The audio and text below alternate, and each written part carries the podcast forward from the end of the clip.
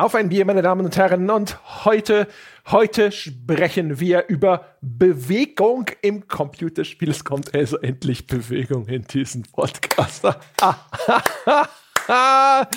ah, diesen verdienten Applaus zollt mir mein Kollege Sebastian Stange, der mit mir diesen Podcast bestreiten wird. Hallo Sebastian. Hallo André. Ähm, mein Beileid an alle da draußen. Aber das, von jetzt an kann es nur bergauf gehen. Das finde ich eigentlich nicht schlecht, dass du die Messlatte gleich mal in den Boden gerammt hast. ich weiß gar nicht, was du willst. Ich bin der Meinung, dass da draußen jetzt viele ja so ein bisschen äh, wahrscheinlich, keine Ahnung, Kaffee oder Bier oder so wieder äh, aus der Nase holen müssen, weil sie das rausgeprustet haben. Nee, ich denke eher, sie müssen hart daran arbeiten, ihre Augen wieder aus dem Kopf zurückzurollen. Aber egal, ist uns ja wurscht, was da draußen passiert. Es gibt eh keinen direkten Rückkanal. Da können wir auch einfach weiter ähm, ne, senden. Das, ja, wir sind wie so Drohnenpiloten. Das Leiden am Boden kriegen wir gar nicht mit. Holla. Okay, die Messlatte hast du gerade schon wieder in der Hand. Das ist, oh, oh. ja, Füße hoch, das Niveau kommt durch. Ja, na dann. Ja, aber reden wir über Bier.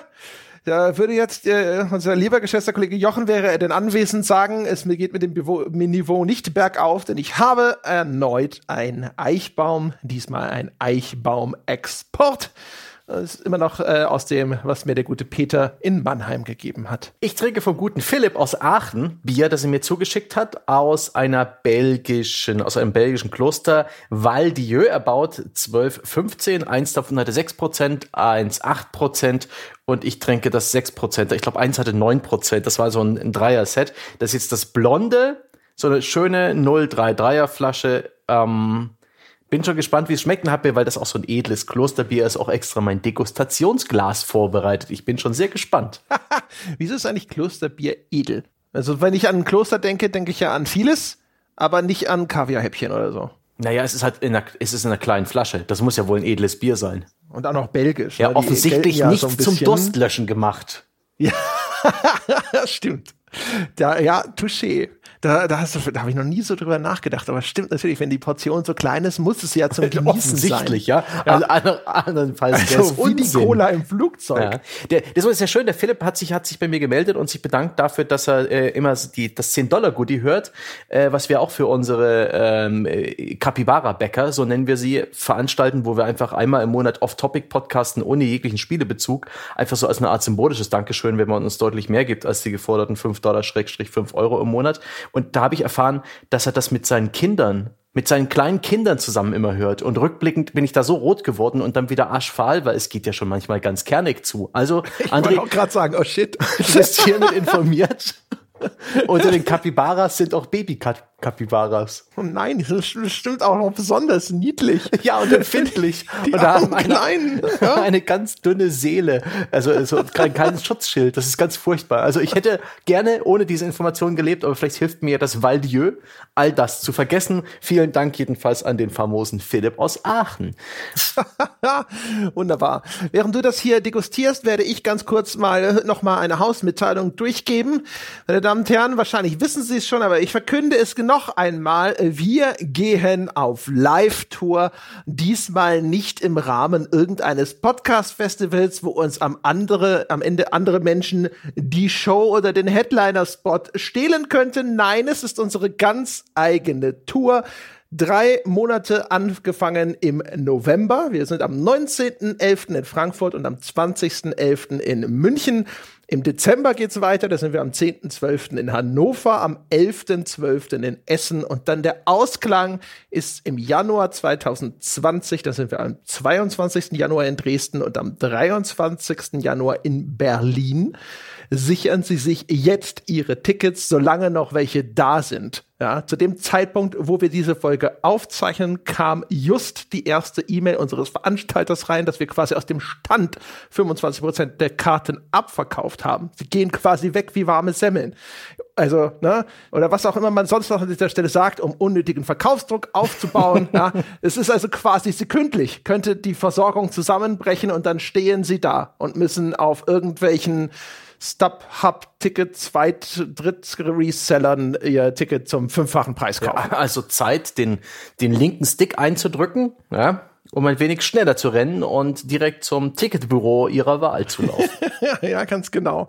Ja. Oder auch äh, vielleicht so als Wertanlage. Einfach mal 50 Tickets kaufen, mhm. um sie dann hinterher mit Gewinn auf Ebay zu vertreiben. Oder auch nicht. Ja, ich hoffe, wir refunden nicht, dann hätten wir nämlich schon, äh, dann hätten wir nämlich schon einen Reihwach gemacht. So, ich, das, da das ja über sowas wie Eventim läuft, ich weiß gar nicht, wie das da gehandelt wird. Ich nehme mal an, all sales are final. okay. Hey, aber äh, weg von unethischen Geschäftspraktiken hin äh, zur ähm, fachmännischen Betrachtung von Videospielen. Diesmal habe ich mir ja das Thema ausgesucht. Ich mag ja so ein bisschen Meta über Spiele reden und äh, mit, mir mit dir auch gerade die Bälle zuzuspielen und da vielleicht auch irgendwie ein interessantes Gespräch zu entdecken bei der ganzen Geschichte. Und ich meine, dass das Thema Bewegung in Spielen ein Fass ohne Boden ist. Da können wir jetzt garantiert aus dem Stand fünf Stunden uns interessante Fakten um die Ohren hauen. Und ich habe erstaunlich viele interessante, nette Kleinigkeiten rausgefunden. Du hast dich auch vorbereitet auf eine völlig andere Art und Weise. Ich bin sehr gespannt, wie das jetzt miteinander kollidiert. Ja, ob das wie so eine, ein Salatdressing, ja, emulgiert oder ob das ausflockt und ganz eklig glibberig wird. Wundervoll. Ja, das stimmt. Also du hattest das Thema vorgeschlagen mhm.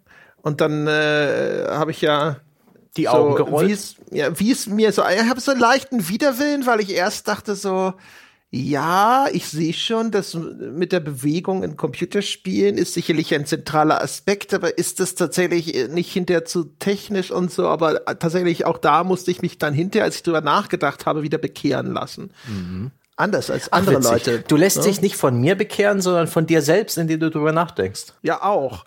Aber weißt du, ja. Also andere Leute, denen ja ursprünglich ein anderes Thema vorgeschlagen äh, wurde, die haben ja dann hinterher gesagt, ja, ich weiß nicht, da habe ich nicht viel zu sagen. Also Spiel X, über das es gegangen wäre, ich weiß gar ja. nicht, ob wir das an anderer Stelle dann noch, doch nochmal durchkauen, hat mir halt einfach bis zur Hälfte überhaupt keinen Spaß gemacht. Und ich empfand das als prätentiösen Murks, zu dem ich dich äh, hätte halt zwei Stunden lang monologisieren lassen. Verstehe nicht, was daran so schlimm gewesen wäre, aber na gut. Reden wir über Movement in Spielen. Wo wollen wir denn anfangen? Ich habe was, das werfe ich mal in den Raum, vielleicht ist das ein Einstieg. Und wenn nicht, dann kommt halt dieser Podcast sofort zum Stehen, passenderweise. ah, auf jeden Fall. Gewöhnen Sie sich schon mal dran. Das geht jetzt noch so weiter. Meine ganzen Notizen bestehen eigentlich nur aus Bewegungspanz, meine Damen und Herren. Also, folgende These, Sebastian, weil das äh, hatte immer so im Hinterkopf, wenn die Bewegung, Schrägstrich Steuerung im Spiel nicht gut ist, nicht ein Mindestmaß an Qualität erfüllt, kannst du es eigentlich gleich wegwerfen. Ja, da bin ich Korrekt? bei dir. Mhm. Sehr gut. Weil das ist ganz interessant. Ich habe auch so ein bisschen drüber nachgedacht. Es gibt ja im, im klassischen Spieltest gibt's ja ab und zu den Vermerkt, Steuerung ist blöd. Und ich hatte auch so, habe so drüber nachgedacht und dachte so, wahrscheinlich meint das in einer unfassbar hohen Fallzahl die Bewegung im mhm. Spiel. In irgendeiner Art und Weise. Seien es Ausweich-Hechtrollen, sei es Bewegung von A nach B oder sonstigem. Ich glaube, Steuerung ist schlecht, wird sehr selten was nicht mit Bewegung zu tun haben. Wird Ausnahmen geben, ne, sowas wie, keine Ahnung, Strategiespiel, wo mhm. dann in irgendwelchen verschachtelten Menüs dann oder sonst irgendwas, das ist jetzt nicht wirklich komplett allumfassend, aber man merkt, es ist ein extrem zentraler Punkt, der aber häufig dann nicht einmal tatsächlich namentlich auftaucht, sondern unter diesem Sammelbegriff der Steuerung mhm. zusammengefasst wird. Woran liegt denn das? Weißt du, hast du eine Erklärung? Gute Frage. Ähm, wahrscheinlich, weil der Controller oder das äh, Eingabegerät in Spielen auch sehr dominant ist, etwas, über das wir schon an anderer Stelle gesprochen haben, was wir hier weitestgehend ausschließen. Aber es ist halt, äh, der Controller ist die Verbindung zu unserer Spielfigur und die Spielfigur, die bewegen wir letztendlich und die Art und Weise, wie wir sie bewegen, ist schon verdammt wichtig. Ich denke, der, die Spielekritik bezieht sich dann oft auf die Steuerung, weil man letztendlich die Eingabe am Controller trifft, weil da auch, auch sowas wie die Tastenbelegung oftmals wichtig ist und wie intuitiv diese Steuerung ist vom Game Design. Aber ja, in diesem Fall wollen wir uns eher auf die Bewegung konzentrieren und tatsächlich ist dann eben die Umsetzung der Spielereingabe, das, was auf dem Bildschirm passiert, die Art und Weise, wie eine Figur sich bewegt, wie präzise sie das tut, wie, wie viel Gewicht und, und Präzision sie dabei vermittelt und auch vielleicht auch Wucht und Trägheit, äh, wie das animiert ist. Das ist schon etwas, das das merken wir. Das nehmen wir vielleicht auch unterbewusst wahr. Und ähm, warum das jetzt nicht so ausgeformt wird, keine Ahnung. Hast du da eine Idee, warum wir noch nie über Bewegung sprachen im, äh, im Computerbild? Wie ist das nie im Computerbild-Testkasten aufgetragen? Äh, Computerbild-Spiele-Testkasten aufgetragen? Ja, Anleitung nur schwarz-weiß, minus 0,5 Punkte. Hotline kostenpflichtig, minus 0,5 Punkte. Aber Bewegung unglaubwürdig? Hm. Jetzt äh, wollen wir nicht pietätlos werden. Die Computerspiele wurden ja als Printheft vor kurzem eingestellt. Ähm, ähm, ähm, ähm, ja, ich, also meine Theorie wäre, erstens, das ist ein, es ist ein komplexes und in Teilen technisches Thema. Und ich glaube, dass es deswegen erstens wieder so ein Ding ist, du brauchst ein gewisses Vorwissen, um es überhaupt vernünftig zu artikulieren. Und selbst mit diesem gewissen Vorwissen ist es häufig sehr schwierig, das exakt zu erfassen, vor allem weil du ja nicht unter die Haube schauen kannst bei einem Computerspiel. Und deswegen haben sich ja auch sehr viele Umschreibungen eingebürgert. Also die schwammige Steuerung zum Beispiel. Da können wir jetzt sozusagen, damit können wir schön überleiten, weil wir haben uns ja vorgenommen, wir arbeiten uns aus der 2D-Ära dann langsam zu komplexeren Steuerungsmechanismen vor, weil es daran schön zu illustrieren ist. Und die schwammige Steuerung, finde ich, das ist so ein Begriff, den habe ich früher bestimmt am Anfang meiner Karriere auch benutzt. Und manchmal ist man auch immer noch so hilflos. Man merkt, diese Eingabe ist irgendwie unpräzise. Aber man kann es nicht richtig festnageln, woran es liegt, weil es gibt so wahnsinnig viele Gründe, warum eine Steuerung eben schwammig sein kann. Und gemeint ist damit ja meistens irgendwie, ich habe nicht wirklich das Gefühl, die, die, das Maß an Kontrolle über die Spielfigur zu besitzen, das ich haben möchte und das auch zu einem gewissen Grade vom Spiel verlangt wird. Und jetzt greife ich ein mini bisschen vor, einfach nur mal, um es zu veranschaulichen. Ähm, es kann ja einen Eingabelag geben. Wir wissen alleine, bis ein Tastendruck vom Controller mit seiner drahtlosen Übertragung an die Konsole gemeldet wurde und das sich dann tatsächlich an einer Reaktion auf dem Fernsehbildschirm widerspiegelt, da gibt es eine Verzögerung. Ne? Diese Übertragung muss stattfinden, der Fernseher muss das Bild neu aufbauen und so weiter. Und das sind alles nur Bruchteile von Sekunden, in denen sowas abläuft.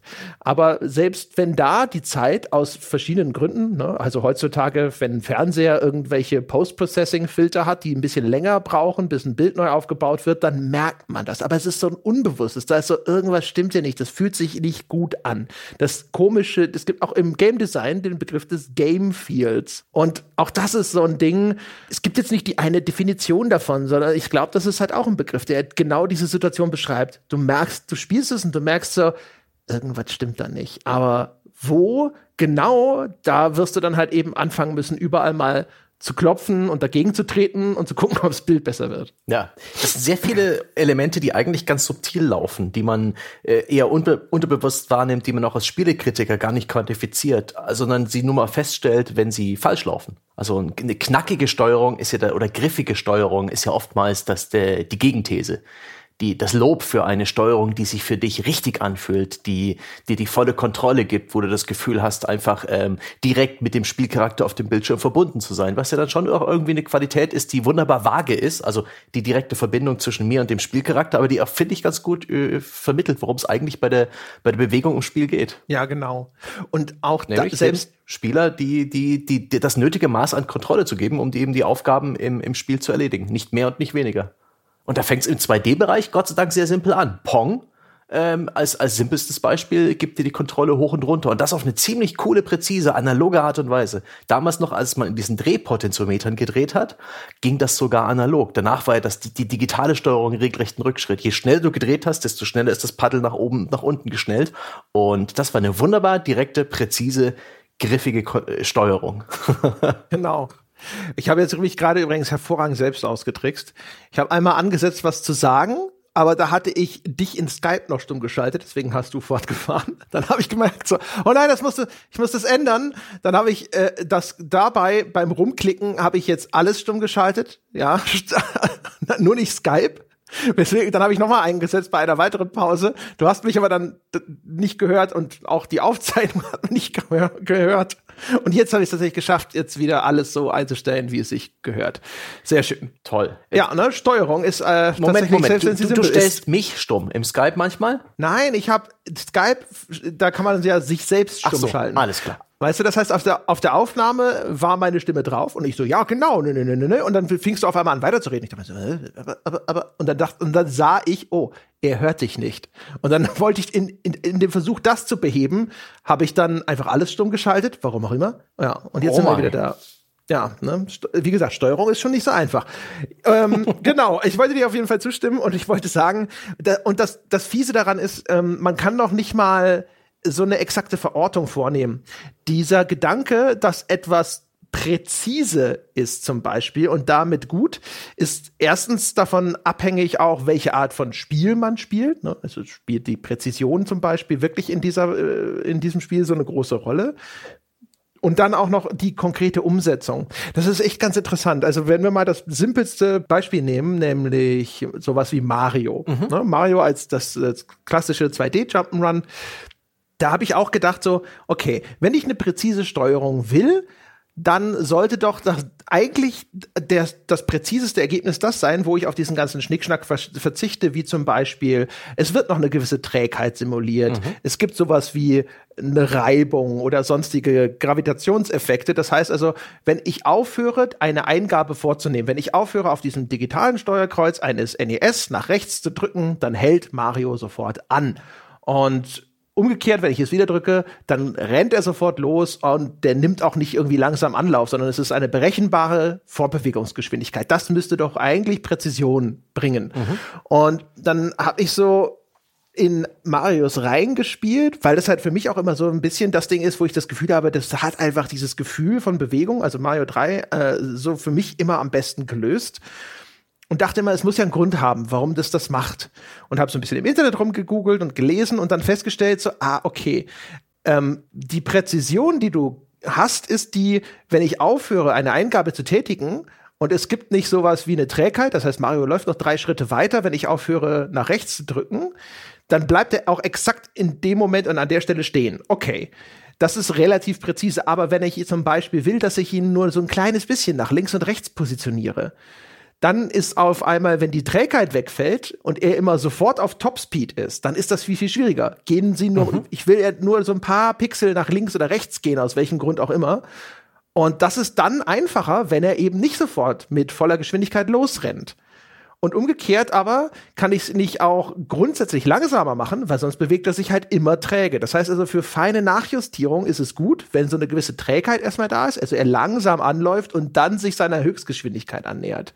Und das ist ein super Beispiel, finde ich, dafür, wie schwierig das ist, sowas so herzustellen, dass eine gute Balance existiert, ne? Zwischen ich will, dass er sich flott durch ja. die Level bewegt, ich will eine Figur, die sich mobil anfühlt, die, äh, wo ich nicht das Gefühl habe, oh, jetzt geh endlich dahin, die aber zugleich auch eben, wenn es um die feine Nachjustierung geht, dann Präzision ermöglicht. Das ist gar nicht so einfach. Ja, es ist halt auch völlig unnatürlich, wenn man etwas bewegt auf diese digitale Art und Weise. Du drückst eine Taste, es bewegt sich sofort mit einer konstanten Geschwindigkeit, du lässt die Taste los, es bleibt sofort stehen. Das ist einfach von unserem Erleben der Realität einfach keine normale Art und Weise, wie sich Dinge bewegen. Das fühlt sich doof an. Und äh, Präzision, auch gern mal mit diesem Begriff Pixel perfekt oder pixelpräzise äh, Präzision, ist auch manchmal doof. Da gibt's ja sehr bekannt die Coyote Time oder ja doch, heißt Coyote Time, das Element, mhm. was in Sonic-Spielen beispielsweise genutzt wird, wo Sonic sehr schnell ist. Die Sonic-Spiele haben auch einen wunderbaren, flüssigen Übergang in den verschiedenen Geschwindigkeiten. Das, der, der läuft nicht sofort super schnell, sondern der beschleunigt auch ein Stück weit und wird auch durch Level-Objekte beschleunigt, was auch eine, ein fantastisches, ein fantastisches, ja, Element der Bewegung in Spielen ist, nämlich Dinge, die dich beschleunigen, dazu vielleicht später mehr. Der hat eben auch die Möglichkeit, dass wenn man eine, einen Abgrund zu spät entdeckt und dann noch innehält und dann zurückgeht, dass man auch dann noch es schafft, zu, zu stehen zu kommen und die Richtung zu wechseln, obwohl Sonic auch schon einige Pixel über den Abgrund, über die Kante hinausgelaufen ist, wie Coyote, Willy Coyote in den Roadrunner ähm, Comics, Cartoons von Warner. Han, äh, ist es Hanna-Barbera? Ist ja auch völlig oh. wurscht. Wie äh, eben Coyote sein. in diesen, in diesen Cartoons. Und das ist auch extrem wichtig. Ähm, ob wir was präzise wahrnehmen oder ob es in Wirklichkeit präzise ist, da klaffen extreme Unterschiede. Und der Mensch ist halt leider von seiner Wahrnehmung ein, äh, ein sehr leicht manipulierbares Wesen. Und diese Videospiele, die müssen uns auch in Sachen Steuerung manipulieren. Sonst fühlt sich's falsch an. Schönes Beispiel auch dafür zum Beispiel ist Mario Maker, weil in Mario Maker kannst du dir ja aussuchen, welche Spielmechanik du in ein Level einbauen möchtest. Und du hast dann da halt die Wahl zwischen dem Ur-Mario, zwischen ähm, Super Mario Bros. 3 und dann auch den New Super Mario Bros. Und die haben alle auf ihre Art eine ein bisschen unterschiedliche Bewegungsphysik. Also auch zum Beispiel, wie lange dauert ein Sprung von Mario? Ne? Wenn der springt oder so, wie lange dauert es, bis er wieder auf dem Boden angekommen ist? Wie ist genau diese Sprungkurve? Wie hoch und so weiter? Um, ähm, wie schnell kann er laufen? Wie schnell ist seine Beschleunigung? Und das, da kann man einfach, weil man da so quasi on the fly zwischen diesen verschiedenen Steuerungsmodi hin und her schalten kann, kann man sehr gut sehen, dass sich das auf einmal ganz anders anfühlt. Du hast so ein Level gebaut und spielst es in dem einen Modus sozusagen durch und hast so das Gefühl so, ja, okay, das passt alles. Ähm, aber die Optik gefällt mir nicht. Ich hätte das lieber in der Optik von dem New Super Mario Bros. Mhm. Aber du kannst halt immer nicht, nicht nur das eine haben, sondern du sagst halt, ich will das jetzt sozusagen auf New Super Mario Bros. umschalten. Dann kommt diese Optik, aber dann bringt die auch automatisch alles mit, mit sich, was da an Steuerung drin steckt. Und dann sitzt du auf einmal da und denkst du so, das fühlte sich vorher alles doch besser an. Irgendwie ist das alles jetzt, die, diese ganzen Timings sind nicht mehr so, wie sie vorher waren. Und dabei sind das vermutlich total geringe Unterschiede. Also das ist wahrscheinlich dann irgendwo irgendwo einen Programmcode und der sagt halt, okay, ähm, wenn der Spieler nach rechts drückt, dann meistens, glaube ich, wird es gekoppelt einfach mit einem mit einer Zeit, die dann läuft. Ne? Du kannst ja, in, wenn du programmierst, im Code so eine Art äh, so Uhr starten, wie so eine Stoppuhr und dann sagst du halt, okay, bist du in dem und dem Maximalwert und dann wird es multipliziert mit diesem Timer, so dass du halt sagst, okay, und das wird dann bis zur Höchstgeschwindigkeit braucht Zeit eine mhm. Sekunde, fünf Sekunden und das geht dann graduell hoch, weil es quasi immer gekoppelt ist an diesen diesen Timer, wo der gerade ist. Und das ist und ein sehr sehr kurzer Effekt, also das äh, bis Mario auf seiner Höchstgeschwindigkeit ist, das dauert keine Sekunde. Aber dieses leichte Anlaufen ist extrem wichtig. Um, ja, damit sich also nicht je nachdem auch, ne? Ja. Also äh, weiß gar nicht, wie es ist, zum Beispiel bei Super Mario Bros. 3 kannst du ja dann auch fliegen. Mhm. Da hast du ja diesen Waschbäranzug, mit dem du fliegen kannst und du brauchst dann auch dort wieder eine bestimmte Zeit, bis du diese zu, zum Flug nötige Höchstgeschwindigkeit, mhm. ja, die Startgeschwindigkeit erreicht hast. Die wird ja auch noch mal durch einen Soundeffekt dann angezeigt, ne? Dann kommt so ein Glöckchen, das da klingelt, dass du jetzt fliegen kannst, damit du da nicht irgendwie wirklich hinschauen musst oder das exakt einprägen musst. Gefühlt könnte das ein Ticken länger sogar sein, aber okay. ich weiß es ich nicht. Hab, äh, da muss ich jetzt zugeben, ich habe Mario 3 nie gespielt, in meinem Leben nicht. Das ist eine meiner großen äh, Gaming-Wissenslücken. Ist auch eigentlich egal, es ist ja nicht so, so Detailkrimskrams. Ja. Auf jeden Fall, weil es was das Interessante war, worauf ich eigentlich kommen wollte, ist, ähm, du brauchst dann halt eine bestimmte Strecke um Anlauf nehmen zu können. Was ich halt wieder interessant finde, weil das ist der erste von vielen, vielen Punkten, über die wir noch sprechen werden, wo wir sehen, dass das Movement, also die Bewegungsfähigkeiten, die einer Spielfigur mitgenommen, äh, mitgegeben werden, an ganz, ganz vielen Stellen Einfluss auf andere Gestaltungen im Spiel haben. Mhm. Und zwar in diesem Falle, wie lang muss so eine Plattform in Mario sein, wenn ich will, dass der Spieler an dieser Stelle fliegen kann oder umgekehrt. Wenn ich nicht will, dass er fliegen kann, wie kurz muss ich sie machen, weil dann reicht der Platz nicht, damit er jemals abheben kann. Stimmt, ja jede Bewegungsmöglichkeit verändert das Leveldesign, also auch gerade die, die Abstände von Plattformen zueinander, die Höhe von Hindernissen, all das ist ähm, am Bewegungsrepertoire der Spielfigur angepasst. Da wäre Zufälligkeit ganz, ganz frustrierend und doof. Zumindest wenn sie das nicht berücksichtigt. Du kannst ja zufällig verteilen und aber dann bestimmte Limits festlegen. Aber genau das ist halt das, was das, was das ganz interessant macht. Und selbst da merkt man, finde ich, wie schwierig das ist. Also ich habe äh, vor, keine Ahnung, vor, jetzt schon ein, zwei Jahre her oder so das letzte Mal, aber immer mal wieder bastel ich Spiele kann man dazu nicht sagen. Ich bastel einfach ein bisschen rum in irgendwelchen Spiele-Engine-Baukästen und ähnlichem Game Maker Studio, mal in Unity ein bisschen rumprobiert und so weiter und so fort. Und versucht dann immer sowas dann einigermaßen mit Hilfe von Tutorials from scratch zu machen. Und dann musst du halt sowas auch selber reinprogrammieren. Ne? Dann musst du halt dem Ding sagen, okay, ich möchte, dass meine Spielfigur springt. Und dann musst du halt sagen, okay, das bedeutet, wenn dieser Knopf gedrückt wird, dann soll sich bitte schön die Figur auf der Achse nach oben, ne, der Y-Achse bewegen. Und dann musst du anfangen, sowas wie eine Gravitation zum Beispiel reinzuprogrammieren. Ne? Dass du sagst, okay, es gibt eine Kraft, die dagegen wirkt, so, und irgendwann wird sie größer und das ist dann der Scheitelpunkt und dann ab da fällt meine Spielfigur wieder nach unten. Und je nachdem, wie du das bestimmst, tritt das früher ein, sie kann also höher oder niedriger springen. Sie fällt schneller oder weniger schnell nach unten und so weiter und so fort. Und ich habe immer gedacht, okay, dann spielst du halt mal mit den Zahlenwerten rum, bis es sich so ein bisschen anfühlt wie Mario und dann ist doch, ne, fertig ist der Lack. Und alleine das auszutarieren, sodass du das Gefühl hast, das fühlt sich jetzt gut an, ist echt, also meine Güte, da kannst du wirklich stundenlang dran rumdoktern und nachjustieren und du hast dann immer noch das Gefühl, da sind wir wieder, das ist irgendwie schwammig, irgendwas stimmt noch nicht. Und du, du raffst dann auch gar nicht manchmal, woran liegt das, weil dann geht's natürlich so rein in mathematische Bereiche wahrscheinlich, wo so ein Vollidiot wie ich nicht mehr hinterherkommt Absolut. oder zumindest nicht aus dem FF. Ich habe ein bisschen reingeschaut in so Spieleentwicklerforen auch, die sich eben genau mit dem Problem beschäftigt haben, auch gerade mit der Gravitation und Sprüngen in 2D-Spielen, da geht's da wirklich in den Bereich von Mathe.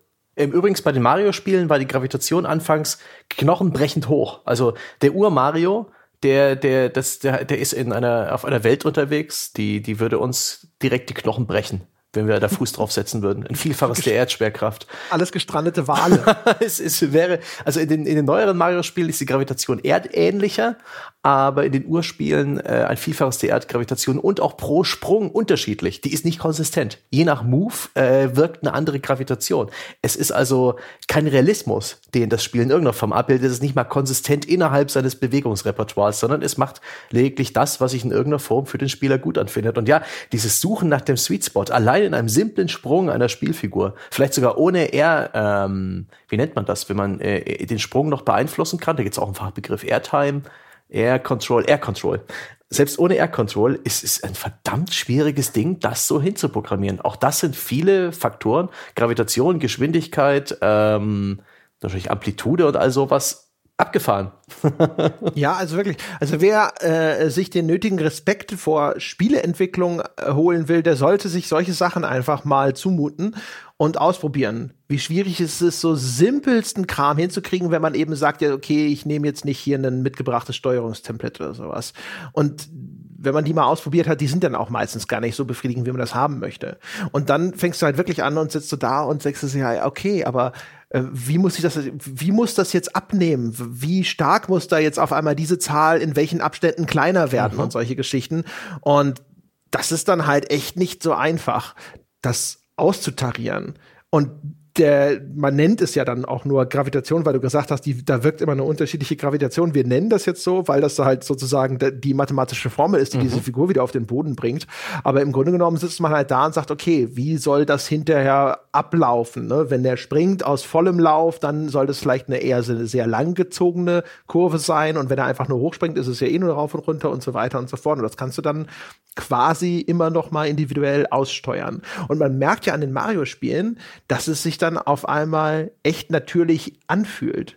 Obwohl natürlich da auch wieder Eingewöhnung eine große Rolle spielt. Ne? Wenn, weil ich so viel Mario gespielt habe, sitze ich da und sage, ja, das fühlt sich sehr präzise und sehr gut an und total natürlich. Aber und dann kommst, kommst du mit einem kommt ein anderes Jump'n'Run um die Ecke. Sonic ist echt so ein Fall zum Beispiel, wo ich immer das Gefühl hatte, der steuert sich doch scheiße. Geht mir ähnlich. Ich bin auch Mario trainiert und Sonic ist eine ganz andere Geschichte. Und überhaupt, es gibt so viele Aspekte von Hüpfspielen, von 2D Jump'n'Runs, die unterschiedlich sind, wo ich aber nicht, ich, ich vermag zum Beispiel nicht zu sagen, ob jetzt Mario höher springt, je länger ich die Sprungtaste gedrückt habe. Ich glaube nein. Aber ich wüsste es nicht.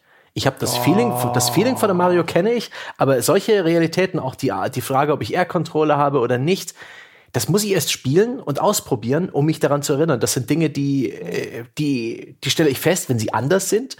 Aber das ist nichts, was bei mir ein abrufbare, abrufbares Wissen über das Spiel ist. Also ich kann es immer nicht auseinanderhalten. Also frage, wenn du mich fragst, wie ist es exakt in Mario 1, weiß ich nicht. In Mario, in Mario insgesamt, in, so ab drei würde ich behaupten, ja, wenn du die Taste nur kurz antippst, dann springt er nicht so hoch, wie wenn du sie länger gedrückt hältst. Ich weiß aber nicht zum Beispiel, wie ist es abgestuft oder so. Ne? Also 0,5 Sekunden festhalten ist anders als 0,9 Sekunden festhalten, das kann ich dir nicht sagen, aber ich glaube, da gibt es Unterschiede. Aber genau solche Sachen sind ja dann, die kommen ja noch zusätzlich hinzu. Ähm, genauso wie zum Beispiel auch, keine Ahnung, also ähm, was ist denn jetzt ein gutes Beispiel dafür? Ah, Also ich finde Sprinten zum Beispiel bringt schon mal die Gleichung völlig durcheinander. Hatten wir anfangs schon. Die Möglichkeit in einem Jump'n'Run zu sprinten macht noch mal alles viel komplexer. Ja, das ist ein schönes Ding. Oder auch zum Beispiel, wenn das Spiel noch Wechsel im Untergrund mit einführt. Ne, in Mario gibt's ja immer die Eislevel, Oh ja. wo dann auf einmal die Bodenreibung herabgesetzt wird. Und das heißt, deine bisher gelernten Erfahrungswerte, auf welcher Strecke kommt er denn zum Stehen? Wie lange braucht er, bis er tatsächlich still steht? Die werden auf einmal außer Kraft gesetzt. Und jetzt rutscht die dumme Sau auf einmal. Boah, deswegen, deswegen hassen wir alle den Eislevel in jedem Spiel. Weil unser komplettes äh, Muskelgedächtnis und unsere komplette Spielerfahrung, ähm, alles, was wir so unterbewusst gelernt haben über die Steuerung des Spiels, äh, torpediert wird von dieser blöden Glitchigkeit. Ja, genau. Dein, dein Lernerfolg wird auf einmal zurückgeworfen. Mhm. Und ich würde auch sagen, das ist erstmal eine Quelle von Frustration, weil äh, was ich bislang an Kompetenz erworben habe, wird zu einem gewissen Grad aus dem Fenster geworfen. Und du musst ja dann auf einmal anfangen, neue Strategien zu entwickeln. Also wenn du in Mario in dem Eislevel äh, erkennbar rettungslos auf den Abgrund zurutscht, dann musst du ja zum Beispiel lernen, wenn ich aber springe, ich kann Mario in der Luft ja nachkorrigieren. Mhm. Nicht im gleichen Maße, wie wenn er auf dem Boden ist, aber ich kann ihn weiter nach links und rechts steuern. Dann ist es im Eislevel sinnvoller, schnell zu springen und in der Luft gegenzusteuern, weil dieses Rutschen dann auf einmal aufhört. Und das bisschen, was du an Kontrolle hast in der Luft, ist besser als das Nichts an Kontrolle, was es dir sozusagen dort in die Hand gibt und solche Geschichten.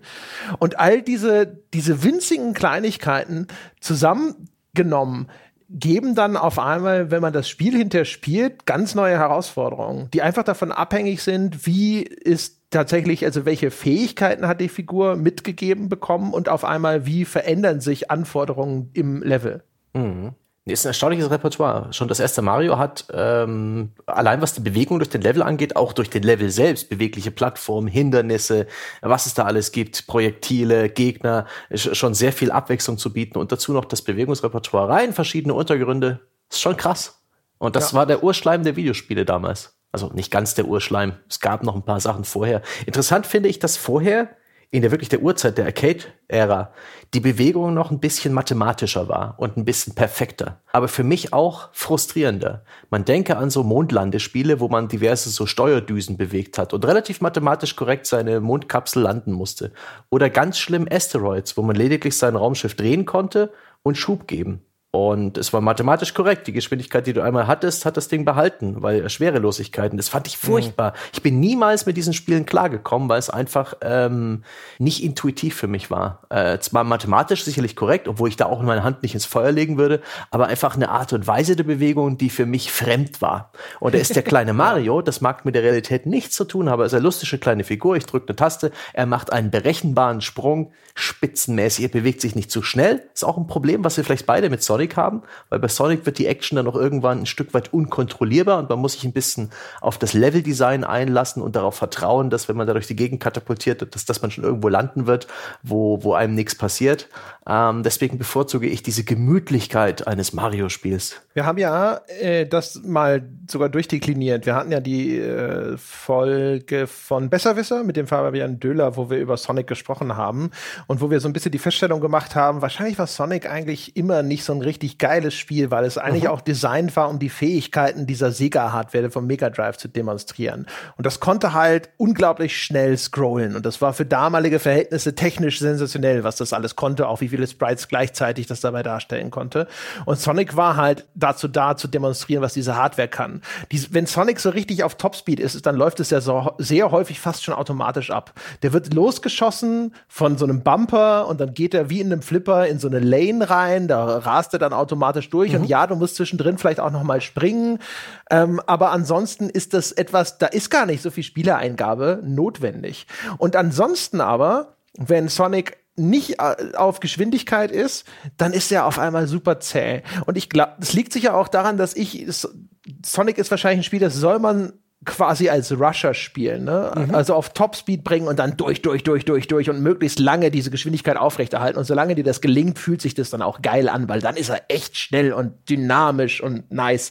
Aber dann, wenn, wenn du einen Fehler machst oder aus irgendeinem anderen Grund wieder abgebremst wird, dann wird er so äh, dann steckt er auf einmal so im Morast fest für mich gefühlt. Dann wirkt auf einmal diese Figur so überhaupt nicht mobil, dass es unangenehm wird. Dann hat, ist, bin ich wieder an diesem Punkt, wo ich das Gefühl habe, so gerade die Beschleunigung, weil Sonic ja so einen krassen Topspeed mhm. hat, hat er halt eine viel längere Beschleunigung, bis er den dann mal erreicht hat, ohne Hilfsmittel.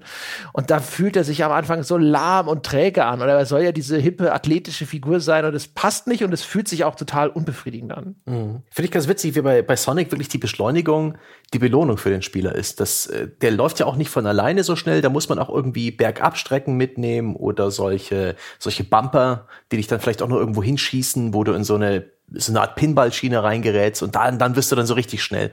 Und da gibt's ja auch die, die Sonic-Schuhe, die dich nochmal schneller machen, als eine extra Belohnung. Und das finde ich sehr schön, wie dieses Spiel sozusagen dich mit mehr Geschwindigkeit belohnt. Macht das Mario nicht auch mit seinem Superstern? Bist du währenddessen, mit, während dieser Unverwundbarkeitsphase nicht auch einen Tick schneller? Oder ist es bloß die Musik, die mir den Eindruck macht? Das könnte ich dir jetzt ehrlich gesagt gar nicht sagen. Vielleicht ein bisschen, aber würde ich meine Hand für nicht ins Feuer legen. Bei Mario ist es halt einfach so, ähm, wenn du den, den, Stern hast, dann kannst du halt einfach durch den Level rennen. Mhm. Und das kannst du natürlich auch, wenn du den Level echt gut kannst. Aber ansonsten machst du das eigentlich nicht, sondern Mario ist ja, okay, da ist jetzt Hindernis, Parcours XY, ne? zwei bewegliche Plattformen, über einem Abgrund drüber hüpfen und so. Jetzt bin ich erstmal wieder in Sicherheit, durchschnaufen, beobachten, gucken, was ist denn jetzt als nächstes in diesem Abschnitt von mir verlangt. Ne? Ist da vielleicht irgendwo eine eine böse, fleischfressende Pflanze, die aus einer Röhre kommt, sollte ich erstmal abwarten und gucken, bevor ich auf diese Röhre hüpfe. Da ist ein Inhalten ab und zu mit, mit, mhm. mit dabei. Von daher kann es auch sein, dass dieses Gefühl auch daher kommt, dass der Stern dir das in jeder Situation erlaubt, zu sagen, fuck it einfach durch. Finde ich witzig, dass auch dieses äh, Fuck it einfach durch letztendlich dann auch im Endless Runner Genre ähm, ausgeflockt ist. Ein relativ junges Genre dass wirklich dieses unendlich Rennen und einfach nur noch reagieren, indem er die Sprungtaste drückt, ähm, erst so als Flash-Game und als Mobile-Game so richtig groß geworden ist, obwohl die Ansätze immer schon da waren und Sonic eigentlich schon vorgemacht hat, wie geil sich das für manche Leute anfühlen kann. Ja, die Mobile weißt du, weißt du, wie gerne ich dieses blöde äh, Chrome kann äh, gerade keine Internetverbindung. Hier ist das äh, Dinosaurier-Hüpfspiel, Spiel, Spiele. ist unglaublich. Also fast okay. jedes Mal, wenn ich, wenn ich mal irgendwie Internetprobleme habe und mein Chrome sagt, nein, das kennen die meisten Zuhörer und Zuhörerinnen sicher, dass dann eben der Chrome-Browser diesen kleinen Dino da weiß zeigt. Nicht, wie viele Leute wirklich Chrome benutzen. Okay, also der, der Google Chrome Browser hat, wenn man keine Internetverbindung hat, ein verstecktes Minispiel. Ist der auch auf Mobile? Ist ja. das auf Mobile auch? Oh ja, ja dann, dann kennen es natürlich viele. Ja, und für Apple nutzt dann auch wieder nicht. Und dann kann man eben ein primitives Endless oder ein Hüpfspiel spielen. Man tippt auf die Taste oder drückt die Leertaste oder klickt und der kleine Dino hüpft er hüpft höher, je länger man drückt oder klickt und das ist alles. Und dann muss er Kaktusse überspringen. Und das mache ich. Das mache ich fast jedes Mal, wenn ich dieses blöde Internetproblem habe. Das ist verrückt. Für mich ist es halt äh, Cannibalt. Ja, das auch. Das war für mich so der Endless Runner, der erste, wo ich mit dem überhaupt in Kontakt gekommen bin. Der, eine, eine der großen Verdienste von Mobile ist ja häufig die Reduktion, weil mhm. die Eingabe über diesen Touchscreen in vielen Fällen schwierig ist. Haben wir ja gesehen. Mhm. Also wenn du da mit so einem virtuellen Controller arbeiten musst, und da sind irgendwelche Buttons auf dem Bildschirm eingeblendet und so. Bin sicher, junge Generationen können das, aber Menschen wie ich sitzen immer da und denken, äh, wo ist das Taktile? Äh, ich will einen richtigen Analogstick, wo ich auch einfach ein mhm. Gefühl dafür habe, wo der gerade positioniert ist und so. Um, ähm, und solche Spiele, die dann einfach quasi mit einer Eingabe funktionieren, ne? so One-Button-Games. Mhm. Und das ist ja ein Endless Runner im Grunde genommen. Ne? Du musst nur springen drücken. Ja. Ähm, das funktioniert halt total super. Aber du reagierst halt nur noch, du agierst nicht mehr, du kontrollierst nicht mehr, was du mit deiner Spielfigur machst, sondern du weichst eigentlich nur noch aus. Du bist halt sehr eingeschränkt in mhm. deiner Aktion, die dann jetzt auf das Springen. Aber auch selbst da könnte man ja sagen, und ich bin sicher, das gibt es, wüsste jetzt nicht exakt, wie es bei Cannibal war. Ich würde glauben, da war der Sprung immer gleich, aber auch da könnte man ja sagen, je länger du gedrückt hältst, desto äh, höher springst du oder desto länger ist so eine, so eine Sprungkurve. Was auch nicht immer gut sein muss. Ne? Je nachdem, wie der Level designt ist, kann dich ein zu weiter Sprung ja auch genauso ins äh, Verderben stürzen. Mhm. Und auch das ist schon wieder so ein, so ein, so ein, so ein schönes Beispiel dafür. Ein mega simpler Unterschied. Ne? Wenn ich die Taste drücke und gedrückt halte, macht es einen Unterschied, wie lang dieser Sprung ausfällt. Kann erhebliche Unterschiede nach sich ziehen, wie das Spiel sich hinterher anfühlt. Mhm. Flappy Bird beispielsweise, das war auch so ein Ding. da hat es keinen Unterschied gemacht und das war so brutal schwer. Ach, das war gut. Ich mag das ja. Ich mag diese Air Control. Ich mag, dass Sprünge ähm, kontrollierbar sind durch die, das gedrückthalten der Taste und ich mag es auch, meine, meine Figur im gewissen Rahmen in der Luft nachzusteuern. Ich finde, das äh, erwarte ich inzwischen auch einfach, weil es unter Umständen die Spiele auch einfacher macht. Da muss ich mich nicht sozusagen schon beim, beim Absprung 100% committen, dass das Timing jetzt passt, dass der Abstand passt. Und ich mag auch, was du vorhin angedeutet hast, dieses, ähm, wenn man zu schnell unterwegs ist dass äh, so ein gewisses Risk-Reward dann in Jump'n'Runs drinsteckt. Ob man äh, jetzt dann nicht vielleicht eine Plattform überschießt, ob man überhaupt schnell genug reagieren kann, das finde ich auch geil. Ich muss auch sagen, also Spiele, in, der, in denen ich die Figur in der Luft nicht mehr kontrollieren kann, was ja jetzt eigentlich nominell wahrscheinlich das realistischere wäre. Ne? Also wenn ich erstmal gesprungen bin, kann ich nicht mehr mitten in der Luft die Richtung wieder ändern, wie das ja manchmal möglich ist. Oder auch wenigstens nach links und rechts jetzt, wenn wir hinter über 3D sprechen, nachkorrigieren kann. Das irritiert mich schon auch immer. Und ich vermute auch, das liegt eher daran, dass dann schon vor dem Absprung muss die Ausrichtung viel besser funktionieren. Und das ist natürlich gerade, wenn es dann hinterher um 3D-Titel geht, ist es teilweise einfach deswegen schon frustrierend, weil diese 3D-Perspektive dich manchmal täuscht. Du denkst, ich habe die Figur richtig ausgerichtet und dann klappt es doch nicht. Mhm. Ich glaube, das ist auch der Grund, warum sie bei Tomb Raider davon weggegangen sind. In den frühen Tomb Raidern, ich hoffe, das stimmt, das habe ich nur nachgelesen, in den frühen Tomb Raidern konntest du Lara Croft nicht mehr nachkorrigieren ja, das in der Luft. Ich. Da waren die äh da waren die Levels eher Puzzles, waren aber noch so, bauklotzmäßig aufgebaut, dass es mir damals leicht fiel, das alles abzuschätzen, weil sie konnte dann halt von so einem von einer schrägen Plattform rutschend, Absprung, äh, eine gewisse Strecke, genauso bei Prince of Persia, das erste. Da gab es einen langen Sprung und einen kurzen Sprung. Aber die Spielwelt war eben auch in Kacheln eingeteilt, so dass ich genau wusste, bevor ich abspringe, ob ich jetzt vor der Falle oder auf der Falle lande. Das fand ich eigentlich ganz gut. Das war dann eher so eine Art Puzzlespiel. Genau. Da, also ich mag diesen Puzzle-Charakter an den frühen Tomb Raiders auch. Mhm. Dieses, ich, es geht mehr darum rauszufinden, in wie komme ich überhaupt von A nach B, weniger um die Ausführung, wobei mhm. die häufig auch noch crappy genug war, weil die Steuerung oh, ja. war ja echt fies. ja. ähm, aber ich finde es gut, dass die, dass die neuen Tomb Raiders wenigstens dieses Nachkorrigieren in der Luft äh, zulassen, weil ich finde, eben ab und zu hast du dieses Perspektivenproblem und Klar. das fühlt sich dann e ekelhaft scheiße an, weil du da sitzt und sagst, ich kann nichts dafür. Die Darstellung eines dreidimensionalen Raums auf dieser 2D-Fläche meines Monitors hat mich verarscht. Und es sah aus, als müsste das klappen. Ich habe die richtige Entscheidung getroffen, ich habe auch die Ausführung nicht vermasselt. Es war einfach nur ein perspektivischer Trick, das ist nicht fair. Was ich interessant finde mit Blick auf Tomb Raider, was sich auch noch weiter auf 2D übertragen lässt, wo wir eigentlich noch hängen, mhm. ist, diese Verzögerung ähm, bei Tomb Raider, weil Tomb Raider war ja auch so ein Spiel, das hat mit seinen Animationen geprotzt. Ne? Lara Croft, wie Lara Croft gesprungen ist, wie sie sich hat festgekrallt hat am Fels und so, das war damals technisch innovativ. Ein Nachteil von vielen Spielen, die sehr aufwendige Animationen haben, ist allerdings, ich drücke eine Taste und jetzt kommt aber aufwendige Animation XY und die verzögert die Ausführung. Ne? Wenn jemand realistisch springen soll, wenn realistisch ein Gewicht in die Luft katapultiert werden soll, dann muss jemand erstmal so ein bisschen in die Hocke gehen, Muskeln müssen sich anspannen und auseinanderziehen oder was auch immer Muskeln da machen, ja.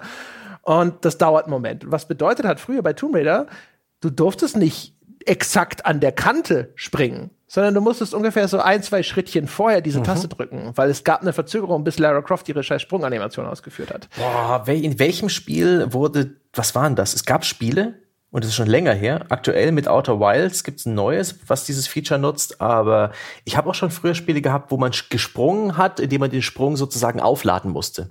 Du hast die Springtaste gedrückt, aber du bist erst abgesprungen, wenn du sie losgelassen hast. Man fällt mir auch kein Beispiel ein, aber ich weiß, was Wo man so leicht in die Hocke geht und das ist eben auch ein ganz anderes Feeling für, für, für den Charakter. Es ist realistischer, es ist ein bisschen taktischer aber auch, mm, aber auch ungewohnt. Das ist nicht diese direkte Kontrolle, die du hast, sondern eine indirekte Kontrolle, was den Charakter aber auch ein bisschen mehr Gewicht und Trägheit vermittelt, was äh, auch wieder so eine Sache ist, die in die die in dieses Gefühl einer guten Steuerung reinfällt. Hat der Charakter genügend Masse? Wirkt er so, als ob er ein Gewicht hat, das passt? Oder ist das einfach irgendwie so ein offensichtlich fünf Gramm leichtes äh, Geistwesen, was viel zu präzise und zu, zu mühelos durch den Level zu steuern ist? Das sind so, und das ist auch etwas, wo ich wirklich nicht den Finger drauf krieg, an welchen, an welchen Hebeln die Entwickler da drehen müssen, äh, damit es passt. Das hat sicherlich auch viel mit dem Charakterdesign zu tun. Also wenn der Charakter dann halt irgendwie eine kleine Fee ist, dann passt das wahrscheinlich, dass sie sich leicht und mühelos steuern lässt, aber wenn sie halt eine Metallrüstung anhat, erwarte ich, ähm, dass sie eben nicht so hoch springen kann, dass sie schnell zu Boden fällt und vielleicht auch nicht so mega schnell beschleunigt. Ja, gebe ich dir recht. Aber auch das ist ja schon wieder der nächste Punkt, wo der Designer immer so versuchen muss, diese optimale Balance zu treffen. Also bei Tomb Raider zum Beispiel, diese Verzögerung ist, glaube ich, in meiner Erinnerung war das extrem frustrierend, weil das halt eine viel, viel schwierigere Aufgabe ist, ähm, dieses, dieses Abschätzen vom richtigen Moment, wenn die wenn die, äh, die Umsetzung deines Befehls erst mit einer gewissen Verzögerung erfolgt. Mhm. Ich glaube, das ist genau das, wo man immer da sitzt, dass so, äh, die Steuerung ist so scheiße. Und den äh, frühen Tomb Raiders hat man ja sehr viel nachgesagt, dass sie ne, noch nicht so optimal waren, was die Steuerung angeht. Und genau wegen solchen Sachen, weil das so ätzend schwierig ist, auch da wieder mit der Perspektive, wie weit war ich denn jetzt wirklich noch vom Rand weg? So, dann, ich dachte eigentlich, es reicht noch, aber dann läuft die blöde Sau tatsächlich über die Kante und stürzt dann direkt auch schön in die Tiefe. Ich glaube, das macht halt echt schwierig. Und dann aber das zu balancieren mit dem, was du gesagt hast, dass man nicht das Gefühl hat, man steuert hier irgendetwas, das aus Pappe gebaut ist, sondern dass es eine gewisse mhm. Masse tatsächlich mit sich bringt. Das haben wir tatsächlich auch schon ein paar Mal besprochen, dass es ähm, in manchen Spielen genau aus solchen Erwägungen wahrscheinlich extrem unrealistische Animationsabläufe gibt. Mhm. Also ein Spiel, das zum Beispiel vom Spieler sehr, sehr schnelle Sekundenbruchteil Reaktionen erwartet. Bloodborne zum Beispiel. Wenn du bei Bloodborne die Richtung wechselst, dann dreht sich deine Spielfigur wie so ein Kanonenturm auf der Stelle. Und es sieht total unnatürlich aus eigentlich. Das hat nichts zu tun mit so einem Nathan Drake, der dann kurz strauchelt, stehen und du erkennst so richtig, wie das Gewicht gestoppt, verlagert und in die andere Richtung bewegt wird. Und das machen andere Spiele nicht. Und wenn man jetzt erstmal sagen könnte, so, die sind schlecht animiert. Aber das sind halt Spiele, die sind nicht schlecht animiert in dem Sinne, also visuell vielleicht schon, aber die sind absichtlich so designt, weil nur so kannst du so schnell reagieren, wie das Spiel das von dir verlangt. Du musst sofort und unmittelbar quasi die Richtung wechseln können, um halt irgendeiner Attacke auszuweichen. Ja. Ach, das ist schon toll. Ich, ich könnte jetzt äh, auf fünf Straßen abbiegen von diesem Punkt aus. Herrlich. das sucht ja einer aus hier. Wir können ja vielleicht noch ein bisschen bei 2D bleiben. Ähm, und da ist, ähm, da gibt es ein paar Bewegungszusatzfeatures, die ich einfach liebe. Die liebe ich auch in 3D-Spielen, aber in 2D-Spielen haben sie angefangen. Ganz am Anfang steht der Doppelsprung. Ich liebe, liebe, liebe den Doppelsprung. Das ist etwas, das ist kompletter Bullshit. Danke Videospiele, dass ihr sowas erlaubt. Ähm, man kann nicht nochmal springen, wenn man abgesprungen ist. Der Mensch kann ohnehin nicht ansatzweise so gut springen, wie es in Videospielen immer wieder gezeigt wird. Aber ich mag die Tatsache, in der Luft nochmal springen zu können. Es macht die, die, die Freiheit und die Komplexität von, von, von dem Jump'n'Run, von diesem Sprungbestandteil ähm, viel krasser, drastischer. Es ist, als würde man zum Quadrat nehmen, alle Möglichkeiten, die man da hat, weil wann ich diesen Doppelsprung ausführe, ist mir überlassen, wie stark er ausfällt, ähm, was ich damit erreiche, ist toll. Ich mag es auch, solche Bewegungsskills als Upgrade zu bekommen. In diesen Metroidvania-Spielen, wie du sie gerade in aktueller Indie-Form so, so gerne magst, sind ja auch so ähm, so Dash-Moves beispielsweise oder Air-Dashes oder äh, Ground-Pound-Attacken immer wieder mal als Upgrade drin und das liebe ich. Alles, was meine Spielfigur ein Stück weit beschleunigt, fühlt sich für mich immer gut an. Der Doppelsprung gibt mir mehr Reichweite, er, er hilft mir Fehler zu korrigieren. Er, er, ist unrealistisch, aber auch irgendwie übermächtig. Der Air Dash ist genau dasselbe, also dieses kurz in der Luft nach vorn sausen. Äh, ein Dash-Move am Boden dasselbe. Es hat Geschwindigkeit, ich komme schneller voran. Ich habe währenddessen vielleicht sogar noch irgendwie eine Attacke währenddessen, bin vielleicht sogar unverwundbar, kann Gegnern schaden. Genauso dieses Stampfattacken-Ding, vielleicht sogar über mehrere Bildschirme. Fühlt sich richtig gut an. Da zählt natürlich noch Inszenierung mit dazu, aber das sind alles Elemente von, von Bewegung in 2D-Spielen, die ich absolut liebe. Und die sind nicht umsonst absolute Videospiel-Klischees. Und dazu kommt noch der, der, äh, der Walljump. Siehe, ja. siehe halt ähm, N oder Super Meat Boy. Ja, auch neuere Marios. Echt? Ja, neuere Marios. Stimmt, stimmt. Die, die so 2,5D Marios. Genau, ja. ja. Die New Super Mario Brothers, die mhm. bringen den Walljump mit. Aber ich, was ich total mag tatsächlich, ist, ähm, was du auch schon gesagt hast, dieses Freischalten von neuen Mobilitätsoptionen. Weil ich finde, das, das ist für mich so die, die ideale Heirat zwischen einer guten Belohnung für mich als Spieler und einem guten Game Design. Weil wenn ein Spiel sehr viele Fortbewegungsoptionen hat, das ist ja so der, also der Vorteil ist, wenn eine Spielfigur sehr viele Möglichkeiten hat, mobil zu sein. Sie kann springen, sie kann klettern, sie kann doppelspringen, sie kann Wallruns machen, Walljumps machen, was auch immer. Je mehr du dazu, dazu packst, desto mehr muss ich als Spieler immer in den Spielsituationen abrufbar haben. Außer du designst dein Spiel irgendwie sehr ähm, phasenhaft, dass du sagst, okay, hier brauchst du jetzt nur den Walljump und jetzt brauchst du hier wieder diese Fähigkeit und hier brauchst du nur den Dash und so weiter und so fort, was ja dann blöd ist, du willst es ja mischen. Und wenn das aber nach und nach freigeschaltet wird, dann ist es so ein Ding von, ich lerne jetzt die eine Fähigkeit, okay, jetzt kommt eine neue dazu, jetzt ist idealerweise auch ein Abschnitt dabei, wo ich diese neue Fähigkeit erstmal einsetzen muss. Und dann habe ich das alles begriffen und dann fängt das Spiel langsam an, das zu vermischen, bis ich dann halt hoffentlich, hoffentlich alle Fähigkeiten insgesamt auf Abruf parat habe. Ne? So wie äh, passiver und aktiver Wortschatz dass ich am Anfang noch diesen passiven mhm. Wortschatz habe, wo ich denke, okay, ich verstehe das Wort, aber das muss sozusagen an mich herangetragen werden. Ich kann, wenn ich die Sprache spreche, es nicht automatisch abrufen. Und später bin ich dann halt so geschult, dass ich das halt einfach selber auch, wenn ich einfach nur in dieser Sprache spreche, kann ich das abrufen. Und genauso ist es mit diesen Fähigkeiten. Am Anfang muss das Spiel mir noch sagen, so guck mal hier, ne, das wäre jetzt ganz gut, wenn du den Walljump mal ausprobierst. Und ich denke mir so, alles klar, Walljump ist hier gefragt. Und später geht's dann relativ automatisch, weil ich das alles internalisiert habe. Und das ist halt das gefällt mir total gut, weil ich eigentlich mag ich es, wenn ich mit, ich finde, das ist extrem befriedigend, mit einer sehr mobilen Spielfigur unterwegs zu sein.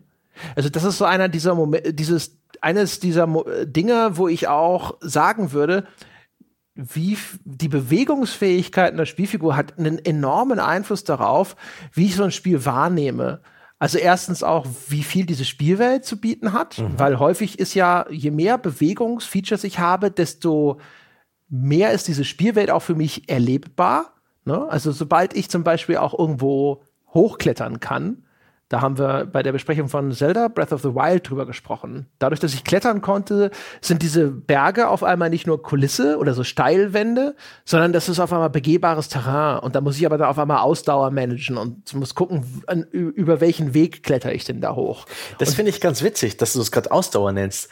Äh, Ausdauer hat sich inzwischen als limitierender Faktor für diese Bewegungsübermacht moderner Spiele etabliert. In den Souls-Spielen, aber auch in vielen anderen Spielen ist jetzt dieses, dieses, die, die Ausweichrolle mit in Invincible Frames, in denen man zwar vom Gegner getroffen wird, aber keinen Schaden nimmt, sind ähm, Sprints, sind sonstige Spezialmoves plötzlich ein Stück weit limitiert. Weil sonst würden diese extrem beweglichen Charaktere ein Stück weit dem Spieldesigner davonrennen. Ja, genau. Ähm, weil, weil im Grunde genommen ja dann wieder quasi nochmal so eine Balanceebene hinzukommt, ne? Weil du, wenn du sagst so, hey, ähm, ich will dem Spieler diese Möglichkeiten mitgeben, aber sie müssen sozusagen nicht in der Hälfte der Situationen exploitbar sein oder sonst irgendwas.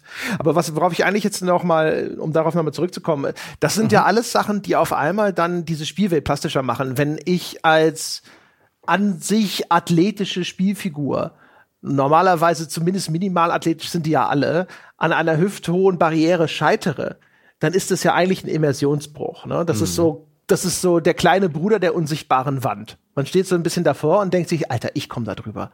Ja, was ist kaputt mit dir? Du kannst hier du, zwei Backflips hintereinander, kein Problem.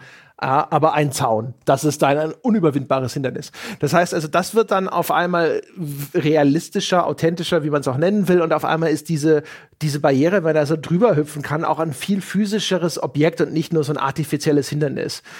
Um, ähm, und das ist halt cool. Aber umgekehrt, ne, je mehr das irgendwo von mir eine spezielle Eingabe verlangt, gibt ja auch viele Spiele, die dann sagen, so eine Taste für alles, ne? du drückst einfach springen und dann hüpft er da drüber oder slidet da drüber oder was auch immer er macht. Ne? Aber sobald ich dann sagen muss, okay, hier den Doppelsprung, hier diesen Sprung, hier jenen Sprung, diese Tasteneingabe, diese Tastenkombination und so weiter, desto mehr wird es anspruchsvoll.